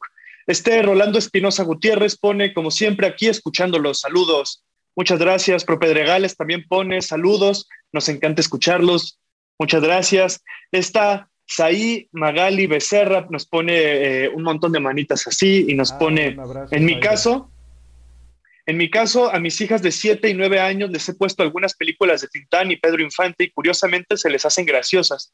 Las ven como si fueran para niños. Saludos desde Ojo de Agua, Estado de México. Muy buen tema. Muchas gracias ahí. Este, también Aldo Manco nos escribe, eh, en Colombia las películas de la India María eran muy populares. Muchas gracias, Aldo. Pues sí, es parte de esas eh, exportación de, de, la película, de las películas. De basura, exportación de basura. Esta Andrea Reyes nos pone saludos desde el Estado de México. Claro que crecí viendo películas de cine de oro. Les confieso que he intentado ver nuevamente algunas películas, pero ya me hacen sentir muy incómoda por, cómo se abordan algunos temas. Me pasa mucho con las películas de Pedro Infante, aunque recuerdo que me gustaban mucho. Sí, también este, cómo se voltea a ver el arte del pasado es, es clave también, ¿no? Este, Raúl García. ¿Cómo? Gusto culposo del pasado. Sí, sí, sí, siempre salen esos gustos culposos así de entre... A mí me pasa con los poetas que, que dices, ah, no más, ese, ese poema ya no está tan... Pones a recitarlo de Mario Benedetti, aunque ya dices Sí, no, lo, recitan más bien para uno, ¿no? Lo recitas en, voz bajita y así. Este Raúl García pone acá en la Gustavo Madero, donde vivo, existieron los estudios Tepeyac, donde ahora están los talleres del metro Indios Verdes. Estuvieron como 10 años en función precisamente en la época de cine de oro. Me parece que se realizaron aquí películas como Los Olvidados y algunas de Tintán. Pedro Infante tenía su casa por acá, en Lindavista, porque le quedaba cerca los estudios donde grabó también algunas películas. Órale, está bueno el dato, Raúl. Y sí, justamente los olvidados se, filmaron ahí en cerca de la estación de Buenavista, ¿no? ahí, por el Chopo, sí. Ajá, en toda esa zona, que era la orilla de la ciudad en aquella época. Imagínate. Imagínate. Esta Andrea Reyes nos pone un maestro que tuve en la universidad que venía de Italia, nos contaba que cuando llegó a México esperaba salir del aeropuerto y ver a los hombres a caballo con calles sin pavimentar, mujeres con sus trenzas y faldas largas. Le sorprendió encontrarse con un México diferente a su imaginario. no, nos, no, nos, no nos vio a todos así durmiendo una cestita abajo de, de un cardón o algo de un opal. Pues todavía en el, en el cine gringo cuando van a México es así el desierto, ¿no? su único referente es el desierto norteño. Y incluso le llegan a llamar México a toda Latinoamérica. Sí, sí. No, y que, y que aparte el desierto norteño no es idéntico en, todos lados, pues. Con un filtro súper amarillo, además de país subdesarrollado, ¿no? Claro, claro. Este, también eh, Italvina Raccoon nos pone, pienso que el cine de oro aún se consume en varias poblaciones de México. Es un referente importante en varios pueblos, sobre todo donde hay poco o nulo acceso a Internet y no es tan fácil el acceso a otras plataformas. Y aunque en las ciudades se consume o se encuentra en, un Sanborns, en donde algunos crecimos, sigue siendo un constructo de estereotipos y de racismo. Sí, claro, es lo que hemos estado platicando, lo que ha comentado. Porque, porque, en mi casa no había cable ni nada. Entonces, este, era puro Televisa, Canal 5. Eh, bueno, en Oaxaca aquí es el 2 es el 7 y así pues, entonces me, me la suelté porque no, no, no había niños ni niñas para jugar, ni, ni libros, ni nada. Entonces, pura tele. Lo que había, era lo que había. Era lo que había. La caja educadora. Oigan, ¿qué les parece si aprovechamos la... Espera, Misa, ah, Misa, Misa. Todavía hay comentarios. Yo tenía un... no, yo, yo tenía un comentario extra de, de lo que estaba comentando esta Neomi. más bien como de, de, de contexto general, que, que, que, se habla como de esta cultura nacionalista de la época, que un poco es lo que evoca el cine de oro. Y, y busqué eh, de qué año es el laberinto de la soledad, por ejemplo, y es de 1950. Y bueno, el laberinto de la soledad se sabe que es un plagio de otros artículos y otros libros de Samuel Ramos y este Payén, eh, que, bueno, eh, más, más, que hablar sobre esta disputa, sobre de quiénes son estas ideas, más bien es como como que es el, espíritu de la época, pues, ¿no? Este nacionalismo, este buscar eh, qué, qué, es lo mexicano, quiénes somos nosotros y quiénes son ellos. Y bueno, el, laberinto de la soledad y estos artículos es esta síntesis, al menos en la literatura, pero en la cultura visual evidentemente es este, pues el cine de oro, el cine de oro mexicano, que es, es una búsqueda de identidades, es este, pues sí, que en dónde estamos parados en este, en este mundo global de muchas naciones que aparte se están peleando y disputando eh, el mundo en esa época. Eh, y bueno, iba a decir algo más, pero, pero ya se me, se me olvidó. Esto, esto que comentas también es bien interesante porque no es, eh, no es casual. Si ustedes, querida audiencia, se han puesto a ver los créditos de las películas del cine de oro, encontrarán, por ejemplo, que un montón de guionistas eran intelectuales de aquella época, ¿no? Muchísimos escritores, Mauricio Magdaleno, Max Aub, estuvieron ahí todos detrás justamente de estos procesos justamente de, elaboración de los guiones o de asesoría para, la, para en el momento de la producción de las películas, ¿no? Entonces, sí hay un guiño ahí y una cercanía muy estrecha de los intelectuales en el poder en aquella época con el desarrollo del cine de oro mexicano, ¿no? Es algo que sí hay que tomar en cuenta y a lo mejor, eh, Noemí, por ahí una tesis de doctorado, ah, pues hablar un poco justamente de cómo los, los escritores se acercaban al cine y desde ahí también pues se veía, a veces incluso sí se llega a ver la mano ahí de ciertos escritores en el guion de las películas, ¿no? En el desarrollo de los diálogos, a ver, luego hay unos diálogos así que son así, no manches, eso nadie habla así, ¿no?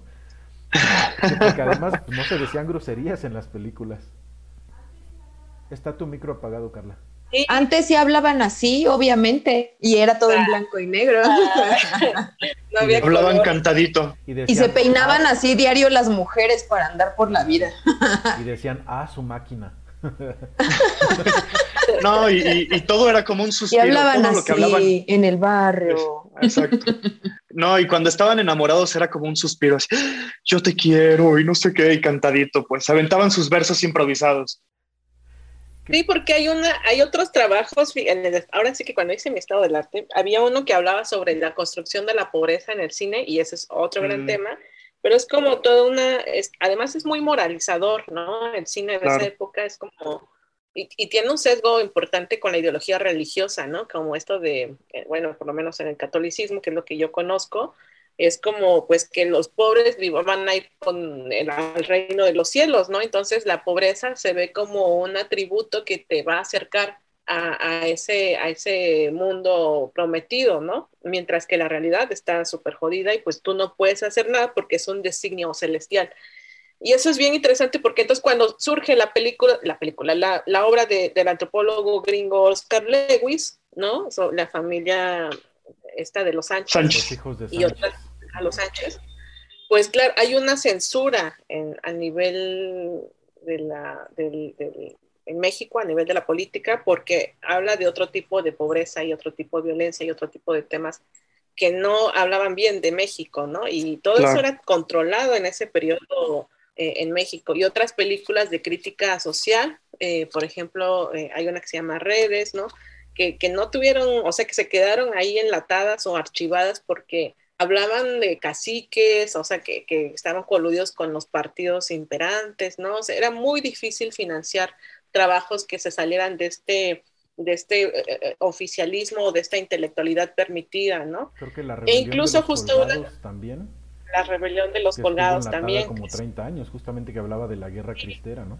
Que hay sus excepciones, por ejemplo, Los Olvidados, pues sí se exhibió y fue una película que marcó muchísimo el cine de, la época y es una visión muy crítica de la pobreza.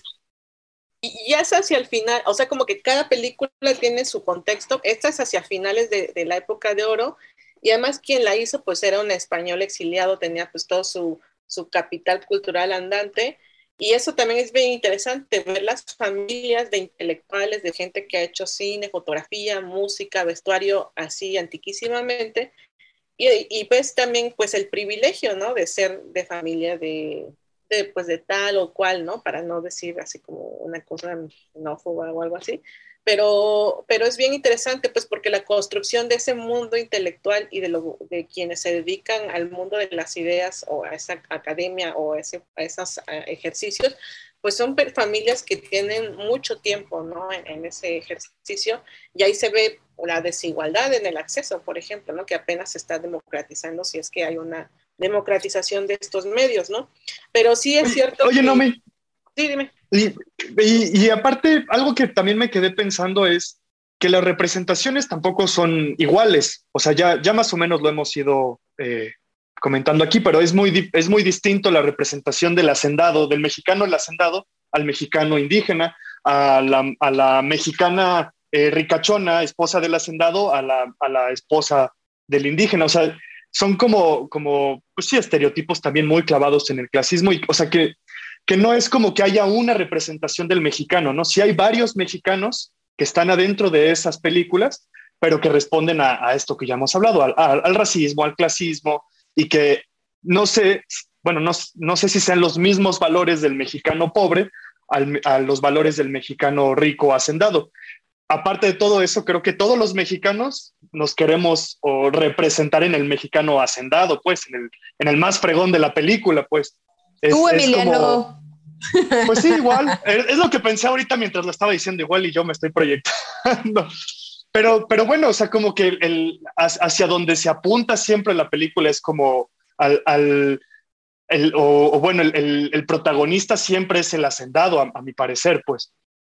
O no sé, ya no sé. Yo creo que, bueno, no sé, es que estoy pensando en películas concretas, porque aquí hemos hablado como que mucho al aire y lo como que no decimos películas. Eh, por ejemplo, el Indio Fernández en esta de Janitzio, eh, que es una maravilla de película, Además está como despuntando la carrera del Indio Fernández y ahí está muy guapo. este, lo estás objetivizando, ¿eh? Sí, ya sé, pero no lo puedo. los protagonistas son los pescadores y ellos son los que se oponen al caciquismo, o sea, del hacendado. Y a mí me da la impresión de que en esta herencia postrevolucionaria que tiene que ver con lo que ya nos habló Noemí, de esta construcción de nacionalismo que se da después de, pues, la lucha ¿no? armada de la revolución, eh, que busca así homologar ¿no? a lo que, lo que significa México después de haber tenido esta explosión de diversidad. Eh, pero está muy fresco el tema de la reforma agraria, está muy fresco los temas de reivindicaciones sociales de la revolución.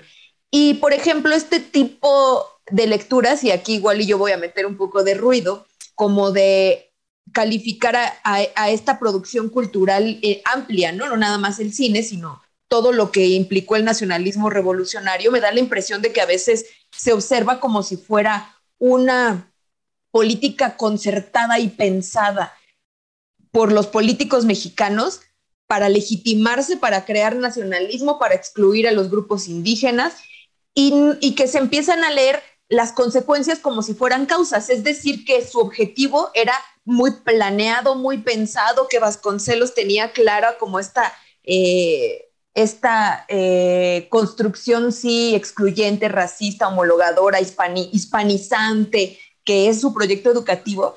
Y yo creo que no fue tan así, o sea, en realidad es un proceso muy largo en el que van eh, entrando diferentes actores y sobre todo que a mí me da la impresión, a lo mejor Noemí ya nos podrá dar su punto de vista, que lo que hace es una ruptura con esta visión europeizante que había en el porfiriato y que en esta intención de encontrar las raíces en lo propio, pues entonces sí se dan estas estilizaciones de los, las manifestaciones populares, etcétera, eh, pero que no hay una alevosía, digamos, eh, casi como, como se pinta a veces maquiavélica del Estado mexicano.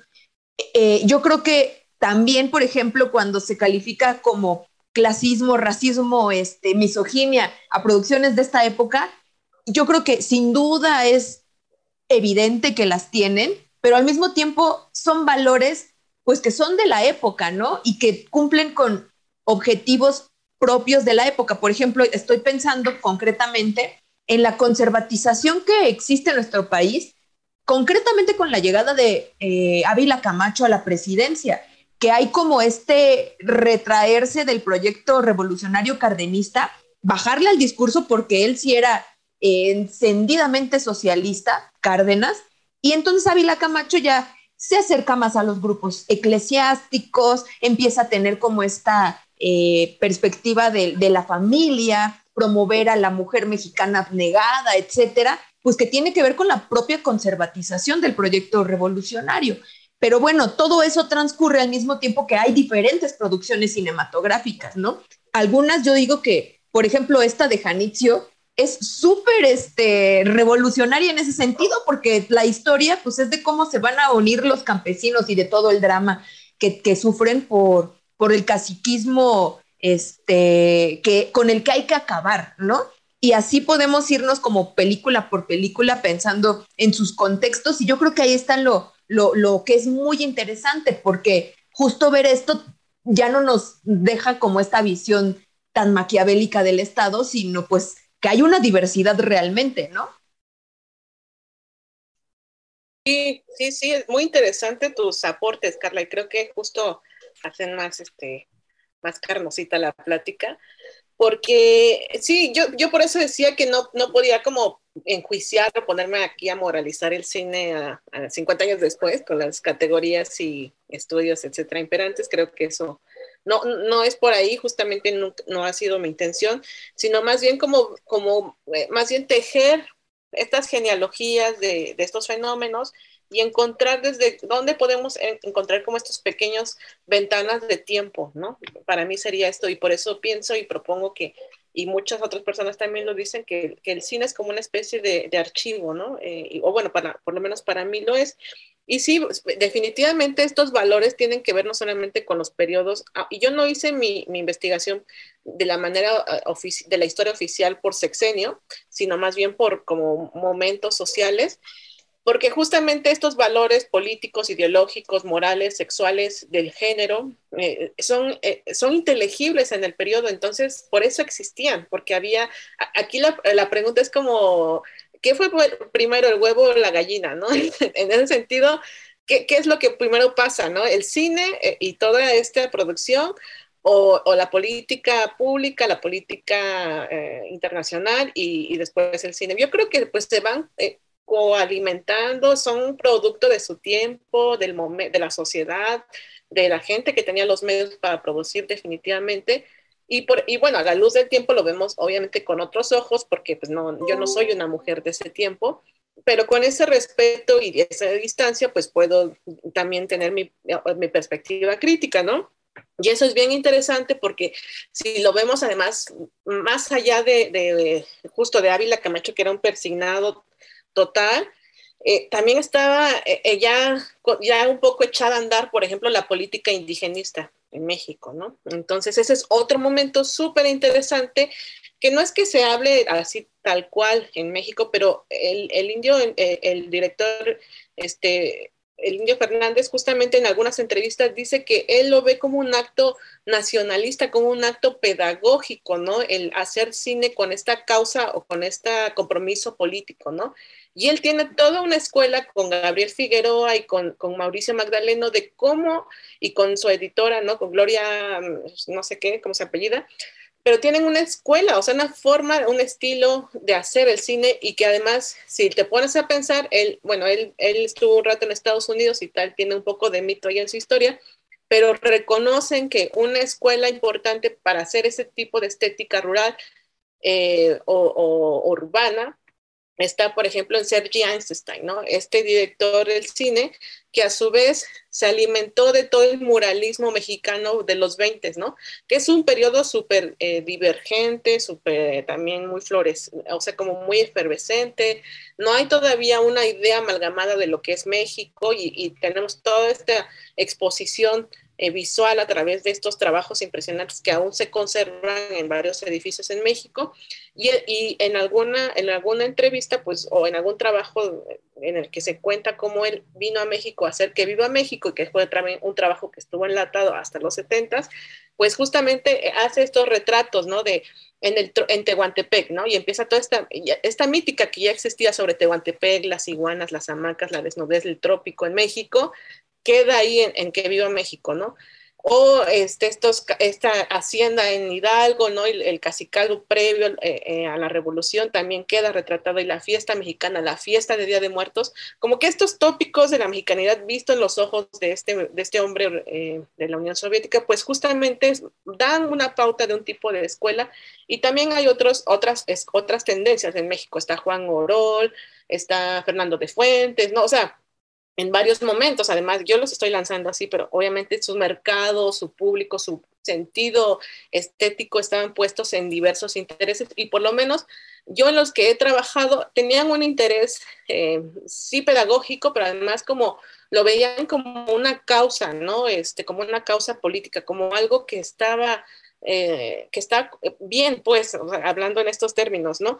Y, yo por eso, eh, a mí lo que me interesó de todo el cine, que es amplísimo, fue como ah, hice un cruce, ¿no? Este, cuando construí mi metodología, dije, o sea, no puedo abordar todas las mujeres que salen en el cine, por Dios, o sea, nunca voy a acabar, nunca me voy a graduar. Entonces, elegí como... hay una, ah. sí, hay, sí hay directoras, que es una con la que trabajé, que se llama Matilde Landeta. Ella era eh, San Luis Potosí, y ella, por ejemplo, no, su trabajo no tuvo nada de, de, pegue, ¿no? O sea, hasta después, en los momentos antes de morirse, le dieron, o en los 2000, le dieron un reconocimiento pues, así posterior a su obra, pero la verdad es que ella em, no, no, pegó su trabajo. Ella empezó a trabajar como anotadora de, de, Emilio Fernández, y después ya ella vendió una casa que le habían heredado su familia para hacer su propia em, su propia casa productora. Y hay mujeres que sí tuvieron su casa productora, como Mimi Derba, que además de ser productora fue directora y actriz, y bueno, aparece ahí en la película de nosotros, los pobres y ustedes los ricos, es la abuelita. y también tuvo una casa productora que es Azteca Films, que es de las primeras en los 30.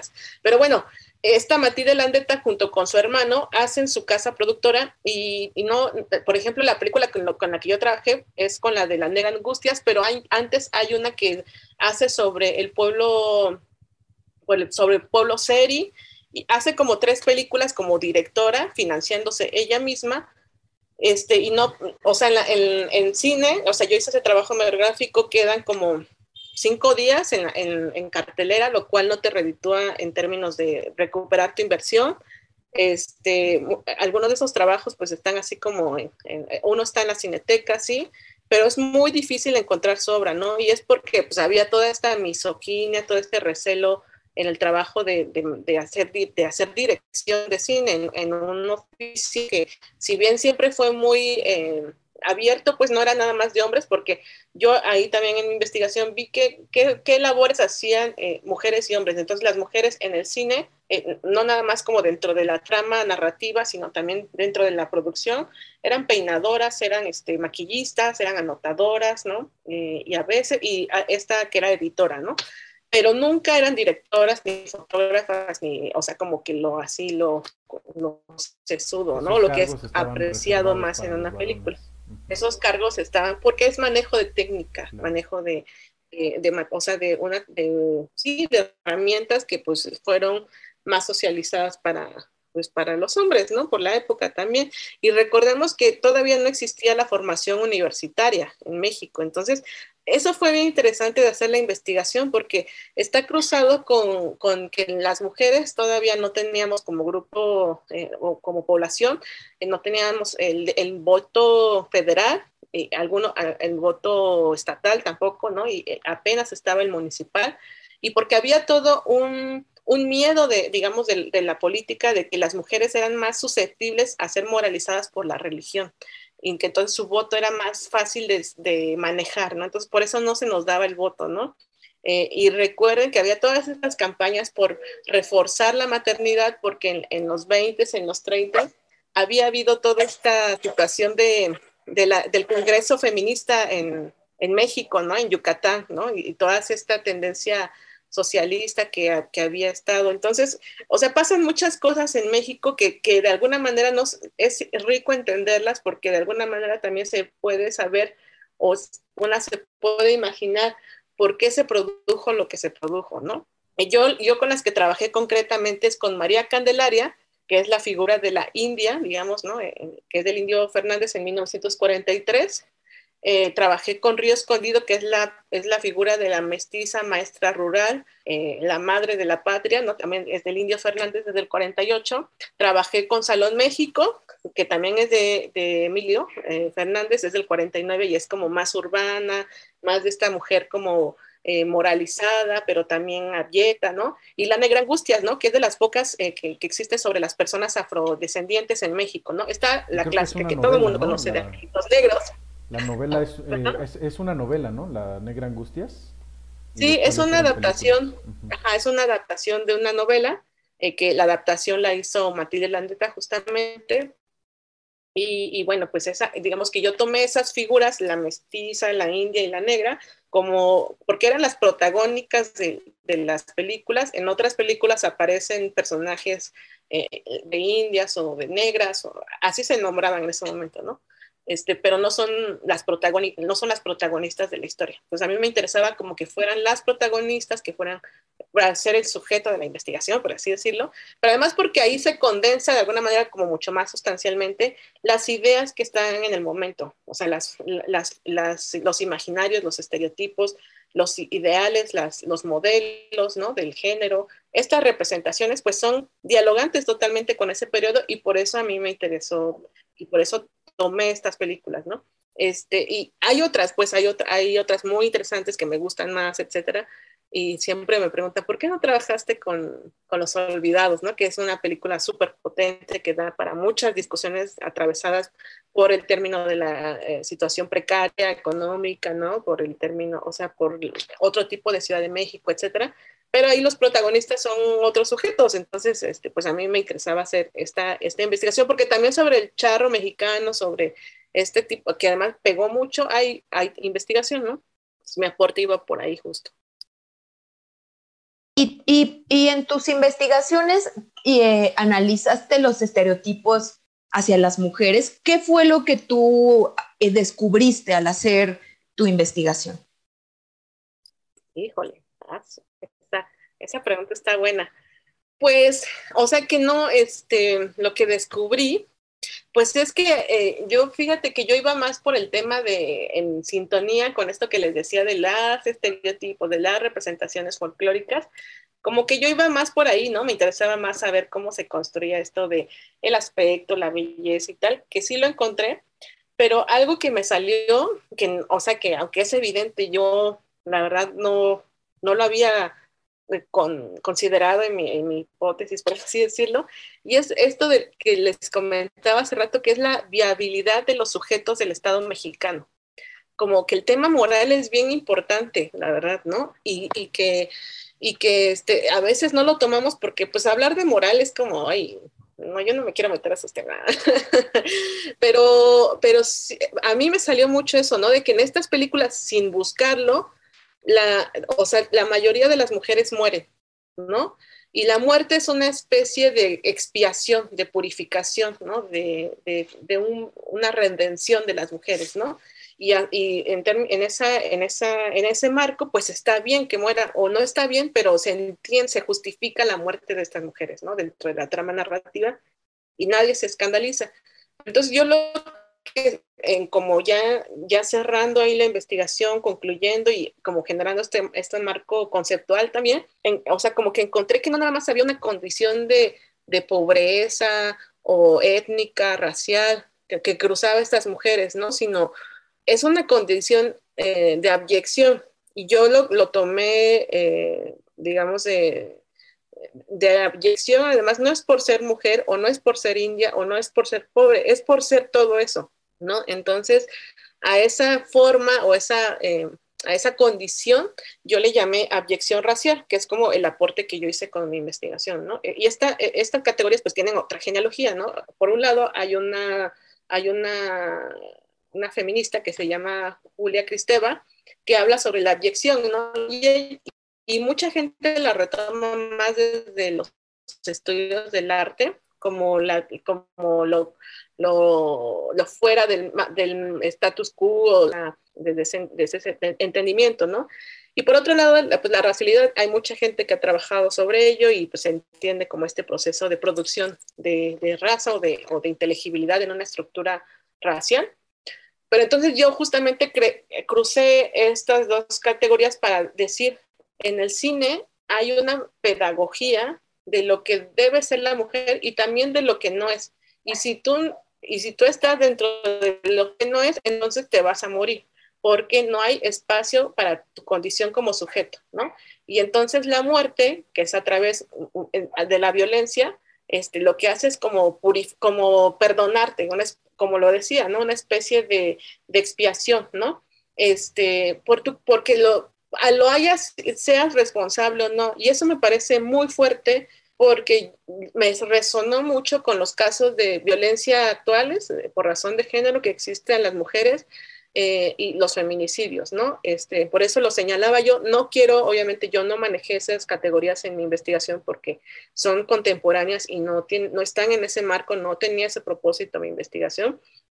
Pero sí que se, sí, en los estudios que existen actuales sobre eh, eh, con, con tratantes de personas para fines de explotación sexual, con personas, con hombres feminicidas y tal, ellos sienten que es su deber eh, o, lo, justifican así, ¿no? Cuando están en los, en los juicios, que ellos están haciendo bien porque están como una especie de moralización de las mujeres o están como pedagogizando o castigando, ¿no? Incluso hay todas unas investigadoras como Rita Raúl Segato que dicen que esta exposición de mujeres en el espacio público a través de la muerte violenta por razón de género es una pedagogía para todas las mujeres, ¿no? Y para los hombres, ¿no? De que estas mujeres y esta exhibición de cuerpos eh, mutilados, maltratados, al final lo que tiene como un mensaje subyacente es este, el, digamos, el, orden patriarcal, ¿no?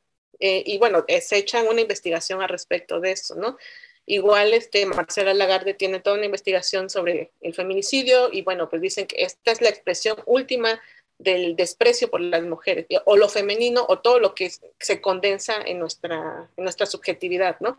Y estos crímenes que son, pues son de odio, digamos, pues tienen sus matices, obviamente este, esto es específico de la población de las mujeres, hay otras, hay otras este, situaciones, otras violencias por otras condiciones en México, pero entonces yo encontré, sin que pues que en mis películas, además de la condición racial que ya te ponían una desventaja, aunque eran las actrices blanqueadas y muy guapas y muy hermosas, eh, eso también es, es, este, una cosa, un fenómeno bien interesante en el cine mexicano, como hay una, un fenómeno de blackface o de un revestimiento que le llamo yo también, que es como eh, no hay actrices necesariamente, no sé si por el acceso o qué sé yo, del periodo no había actrices propiamente indígenas o, afrodescendientes, pero como que hay un revestimiento de eso, ¿no? Y entonces eh, estas terminan eh, muertas por la comunidad, apedreadas, este, muertas por enfermedades prevenibles, este, o, como desterradas, ¿no? En el caso de la negra angustia, o en Salón México, este, balaseada, etcétera. Y, y yo, o sea, son historias de ficción, obviamente no me lo estoy tomando así como, ay, era un caso, ¿no? Así, como otros trabajos de archivo que existen, pero eh, justamente la ficción también me parece que da cuenta, hay una, a mí lo que como que el soporte principal es que si son inteligibles al periodo, o sea, si hubo, si pegaron, pues es porque la gente le gustó o, o es, lo entiende, pues cuando algo ya no lo entiendes, necesitas una traducción, necesitas entonces que alguien te explique, te aburre, no le entiendes, etcétera, ¿no? Pero como estas pegaron, por lo menos fueron bastante populares en el periodo, o, por lo menos María Candelaria y Salón México son hasta dentro de las películas más apreciadas en el cine mexicano de ese periodo, pues, o sea, da cuenta de, de esos imaginarios, ¿no? Además, algunas son en Xochimilco, que Xochimilco ya en sí mismo se volvió un, un escenario de la mexicanidad, ¿no? Y, todo el mundo que vamos a Ciudad de México tenemos que ir a Xochimilco a subirnos a una trajinera y vivir la experiencia de, de andar en la, de María Candelaria.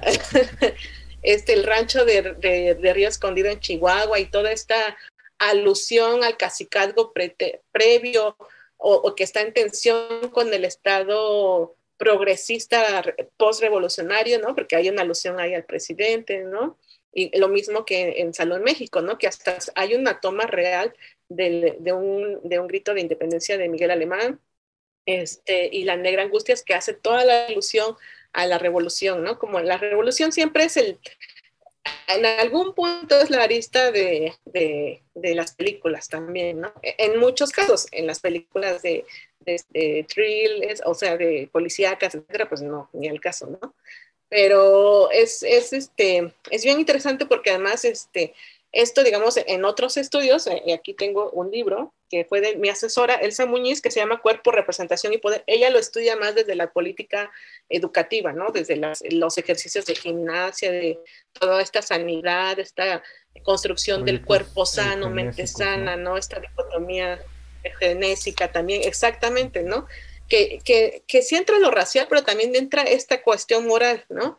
O sea, no, importa que seas como, este, que seas de la población indígena o tal o cual, pero mientras te moralices dentro de esta eugenesia eh, ideológica blanqueante, pues entras dentro del, entras dentro de lo viable, dentro del sujeto permitido en el Estado, ¿no? Y si estás fuera, pues entonces te pasan otras cosas, ¿no? Este, y ahí están como estos pequeños mensajes adoctrinadores, siento yo, pero pues bueno, eso es parte de, del planteamiento, ¿no? Igual ya no se puede revivir a los directores y seguramente dirían que ese no era su objetivo, pero bueno, al final son archivos y los archivos siempre están sujetos a, interpretación eh, de, quien los, de quien los eh, consulta, ¿no? No, y además creo que sí, sí tú misma lo dijiste, que las, las películas entendidas en en, los sistemas de valores de la época, de, esa época en la que fueron filmadas, pensadas y, estrenadas y proyectadas, digamos, pues sí tienen que ver mucho con, esa idea de sociedad que se estaba, se estaba construyendo, ¿no? Eh, no es, en serio, creo que no es gratuita la, o no es poca cosa la función pedagógica del cine de oro en aquella época, ¿no? Y sí tenía mucho esa función, y lo sigue teniendo en algunos casos o lo siguió teniendo después con otras películas después del cine de oro eh, que tenían mensajes muy marcados, ¿no? Y, que son mensajes que están explícitamente hechos para que quien las vea eh, se quede con esas ideas. Pienso mucho en una películas que ya son posteriores, eh, las del Milusos, por ejemplo, con Héctor Suárez, que por ahí en, la del Milusos 2, bueno, en la película que compramos en Producciones Tepito, además, viene una entrevista al director que es muy interesante, porque él hizo la segunda parte porque se, le se lo solicitaron de Secretaría de Gobernación, ¿no? justamente para tratar de inhibir la migración de los estados aledaños a la Ciudad de México, que ya era en los 80 incontrolable, ¿no? Entonces sí hay un mensaje ahí muy potente de no vengan porque les va a ir mal, bien mal como a este cuate, ¿no? que finalmente termina yéndose a Estados Unidos y luego le mienta la madre a México y Estados Unidos. O sea, sí hay películas que tienen esa intención. Y en el caso del cine de oro yo creo que es algo que estaba muy claro. O quizá no, no era tan explícito en la época, pero la gente yo creo que sí veía las películas y, y sí, sí, era un mensaje que asumía dentro de sus vidas. ¿no? Y, creo que volvemos un poco a la parte inicial de la conversación cuando te preguntábamos, o, o era así como una pregunta al aire, ¿qué tanto eh, estas ideas y estereotipos del ser hombre, del ser mujer, del ser indígena, proyectadas en el cine de oro mexicano, también eran asumidas por la población y generaban cierto tipo de comportamientos, ¿no? No es, eh, digo, eh, y pensando cómo, cómo era la Ciudad de México, de clases populares, bajas, ¿no? De vida nocturna, por ejemplo, en el caso del Salón México, pues sí es muy claro en una sociedad que seguía siendo en esa época y bueno, actualmente todavía en muchos espacios, profundamente conservadora, ¿no? Y, mostrar estas imágenes de las mujeres, de la vida, de la vida nocturna, eh, pues siempre era como ahí la mancha del pecado que las iba a perseguir durante toda su vida, ¿no? Entonces sí hay, yo creo que incluso sigue habiendo, eh, pues este mensaje sigue siendo vigente en algunos espacios. Aunque también están estas de las rumberas, ¿no? Que son eh, una maravilla. Y ahí hay una, em, a, diferencia de esta mujer santa, las rumberas irrumpieron y fueron una ruptura de este paradigma de, la mujer recatada, del recato, lo cual es fuertísimo, ¿no? A mí me encantan las rumberas por eso, eh, porque son estrellas, no son eh, eh, en la mayoría la, mujer que, termina sufriendo y teniendo la marca del pecado, al contrario, son exitosas, ¿no? Son famosas, son hermosas, son el deseo masculino. Ya se podrá analizar si eso tiene relación más con la objetivización de los cuerpos de las mujeres, que sin duda existe, pero es, un, es una ruptura de paradigmas muy, muy grande, ¿no? Entonces, por un lado tiene los dramones, en donde sí son mujeres sufrientes con este modelo moralizante, pero ambivalentemente tienes a estas que son nuevas estrellas, figuras femeninas que tienen estas características. Muy chidas. Sí, claro. Ninón Sevilla. sí, pues es que el cine de oro es justamente todo un universo de, expresiones de, la, de, la, idea de la cultura mexicana en aquella época, ¿no? Y hay muchas divergencias que no solo van en campo y ciudad, sino todo esta, eh, cómo se van construyendo las propias tramas dentro de los, y, los personajes dentro de cada una de las películas. Este, eh, ya no tenemos más comentarios, ¿verdad? Eh, y a mí me, tenía la intención de pasar un videíto de una estudiante del CCH en estos trabajos que han hecho ellos y ellas de trabajos de divulgación sobre teoría de la historia, que es la materia que imparto por allá. Entonces eh, ya no lo pude pasar a las seis, nos, siguió la plática y ya prefería no interrumpirles. Mejor ahorita que vamos cerrando, este, la ponemos al final, ¿no? Pero sí me gustaría que quedara dentro de, este programa para que, bueno, nuestra audiencia conozca las reflexiones, los trabajos de las y los estudiantes de allá del CCH Sur. Eh, y con esto, Noemí, pues yo creo que sería bueno ir como cerrando la emisión ha sido una plática pues bien rica, ¿no? De que hemos ido yendo por distintos tipos de temáticas, distintos tipos de reflexiones, dudas, preguntas. También gracias a nuestra ciberaudiencia eh, que nos ha escrito y que nos ha hecho llegar sus reflexiones, sus, anécdotas muy interesantes también, eh, y de cómo viven finalmente el cine, que es parte de nuestra cultura. Incluso, bueno, varias de estas películas se consideran patrimonio cultural de la humanidad, ¿no? Entonces, sí es un referente cultural a nivel mundial el cine de oro mexicano y trabajarlo desde el género y la, búsqueda que hizo Noemí sobre la representación de las mujeres, yo creo que le da un, un cariz sumamente interesante y enriquecedor a la comprensión propia de la industria del cine de aquella época, ¿no? Entonces, eh, pues Noemí, no sé si quieras compartirnos alguna reflexión final, este, no sé incluso si ya esté por ahí tu tesis disponible, cómo pueden acceder quien está interesada, interesado a tus trabajos eh, y pues para irnos despidiendo. sí, no, pues bueno, estoy, estoy preparando la tesis para, para publicación a través de artículos, este, y no sé si pues, se publique como tal como libro, este, pues porque no he ganado ningún concurso como lo publique, pero esa sería la idea, este, por recomendación de todo mi comité y de la audiencia.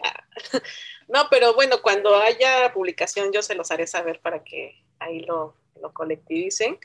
Y nada, pues este, pues ahí anda mi contacto si quieren. Y, nada más para cerrar lo último de esta moralización, de esta construcción de, de, de la forma de ser mujeres u hombres, de la racialidad, del blanqueamiento este, digamos, las cosas que ahora nos sorprenden, hay que siempre hacer como, eso es lo interesante del pasado, ¿no? Yo, yo estudié etnología igual, pero me salió ahí mi beta de historiadora, ah, y la, la, ENA luego nos da herramientas interesantes, pero yo encontré una pasión en la historia y, y, me gusta mucho hacer estos cruces que, que la antropología permite, con su interdisciplina, porque e, en la Ciudad de México, cuando era todavía, cuando había regencia y no había gobierno ni nada de esto, estuvo Uruchurtu, Ernesto Peralta Uruchurtu creo, que fue quien, digamos, se dedicó a moralizar la ciudad, ¿no? Y, hay otro texto bien interesante que quizá puedan después consultar, que se llama El mapa rojo del pecado, ¿no? Miedo y vida nocturna en la Ciudad de México de 1940 a 1950, y es una tesis doctoral que se convirtió en libro de Gabriela Pulido Llano, y habla de todo, hace un trabajo bien interesante de, esta vida, de esta vida que salía en prensa, que salía eh, en, el espacio público y que tenía que ver con todo esto que era inmoral, ¿no? Pero pensémoslo, en, digamos, esta es la clave histórica, pero lo, que yo digo de la pasión de la historia es cómo, cómo podemos encontrar improntas de ese tiempo en, en la época contemporánea, ¿no? Pensando en toda la satanización que existe de, de, las causas o de los movimientos sociales en general, ¿no? O sea, pensemos en quienes demandan que las mineras no entren o que no se robe el agua de tal lugar, entonces es gente sin que hacer, ociosa, hay una satanización de los medios de comunicación. Y en ese tiempo lo hubo también, ¿no? Al igual que de las mujeres, ¿no? Este, ahora las que piden el aborto o, la, o, la, o la, el acceso a la maternidad libre y voluntaria, pues también como que hay toda una, un cuestionamiento moral de ciertos sectores de ese, de ese tipo de, de, mujeres, ¿no?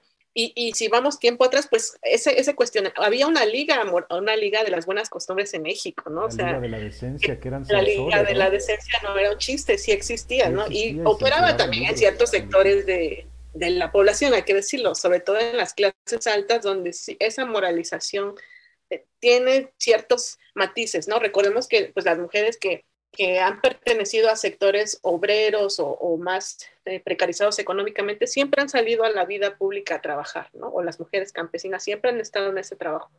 Pero hasta mucho después, un cierto tipo de mujeres salió, ¿no? Y, y, y su cuestionamiento o el, o el uso de la, del espacio público de las mujeres ponía en duda también su, su moral, ¿no? O su sexualidad, ¿no? O su, o su condición su decencia, su dignidad, ¿no? Y bueno, si esto se cruza con, con la condición escolarizada, con la condición étnica o con la condición lingüística, este, con la condición racial, pues bueno, suceden fenómenos muy interesantes que todavía podemos ver en nuestro, en nuestro contexto más cercano, ¿no?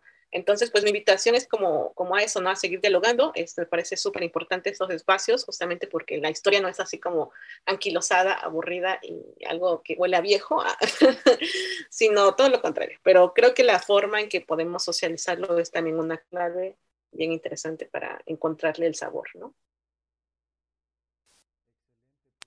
No sé si quieras también compartir alguna reflexión final.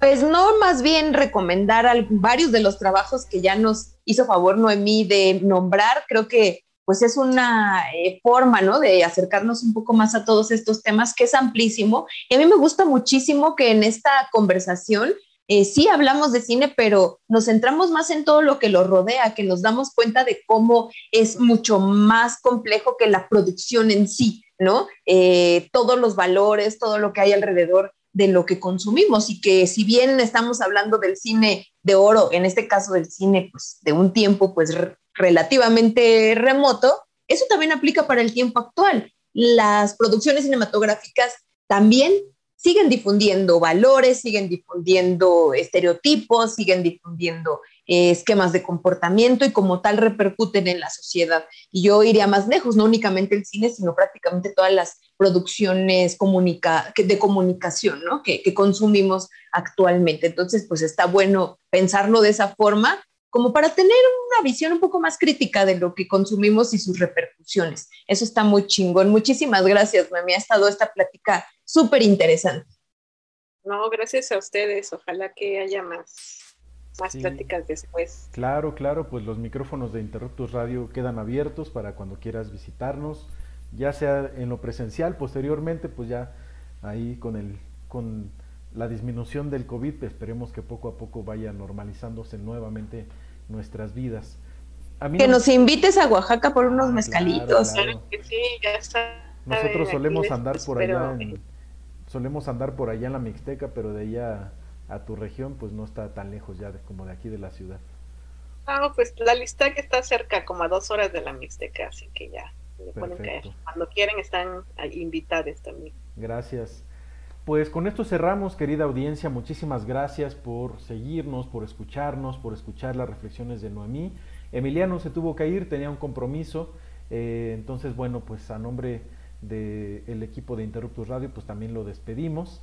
Y nos quedamos con el trabajo de Margarita Gutiérrez. Eh, les pido por favor que lo vean. Eh, es un trabajo de una estudiante del CCH Sur sobre temas de teoría de la historia, reflexiones teóricas y con una visión muy muy interesante de ella, que es un trabajo sobre memoria a partir de, eh, de material audiovisual. Eh, bueno, es un video, pero ella lo hace a partir de los murales, el graffiti y la memoria. Eh, así que bueno, pues con esto cerramos. Les agradezco nuevamente que hayan estado en esta emisión y nos vemos pronto. Recuerden que estamos transmitiendo ahora dos veces al mes eh, en nuestros canales de Interruptus Radio, Facebook, Twitter, eh, YouTube. Síganos, por favor denle like a nuestras transmisiones para que podamos llegar a más gente. También tenemos un canal de TikTok, tenemos también nuestra cuenta de Instagram, así que bueno, pues por ahí nos vemos, escríbanos, salúdenos, ahí estamos en el canal. Saludos a mis amigas, a la Yes, a Sara Piña, también en la ENA, a, mi amiga Ale, a todos, a todos, a todos. Saludos a toda la banda. Y a mi perrita que estuvo aquí ladrando. tu acompañante. Saludos también. Pues bueno, gracias, que estén muy bien. Nos vemos pronto. Adiós.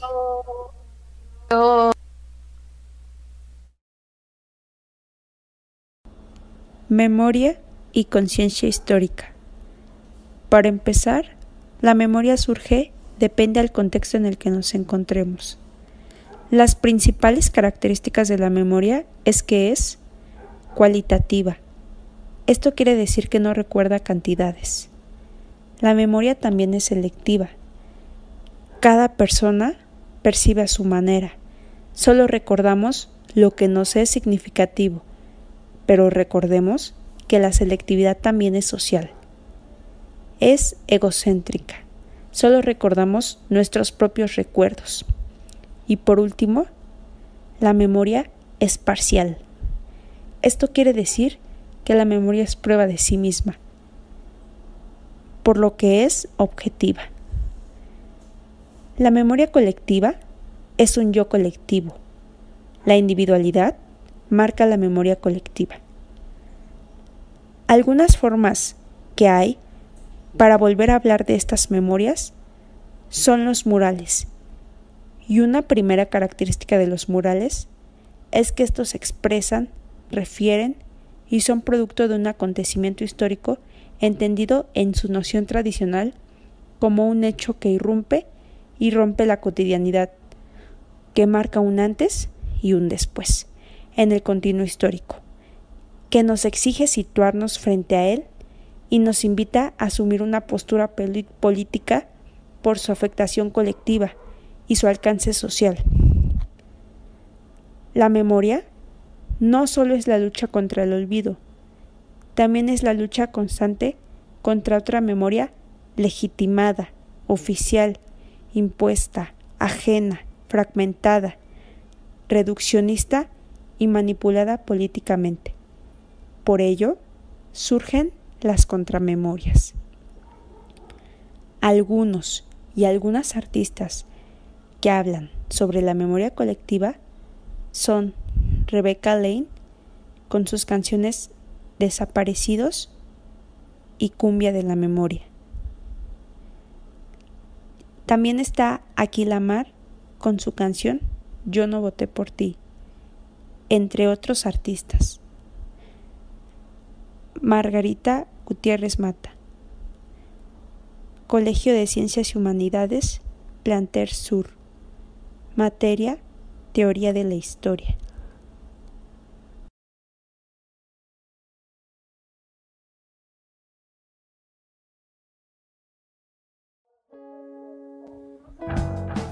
Interruptus Radio.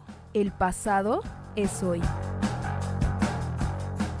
Emisión sobre historia y ciencias sociales en Radio Libre por Internet.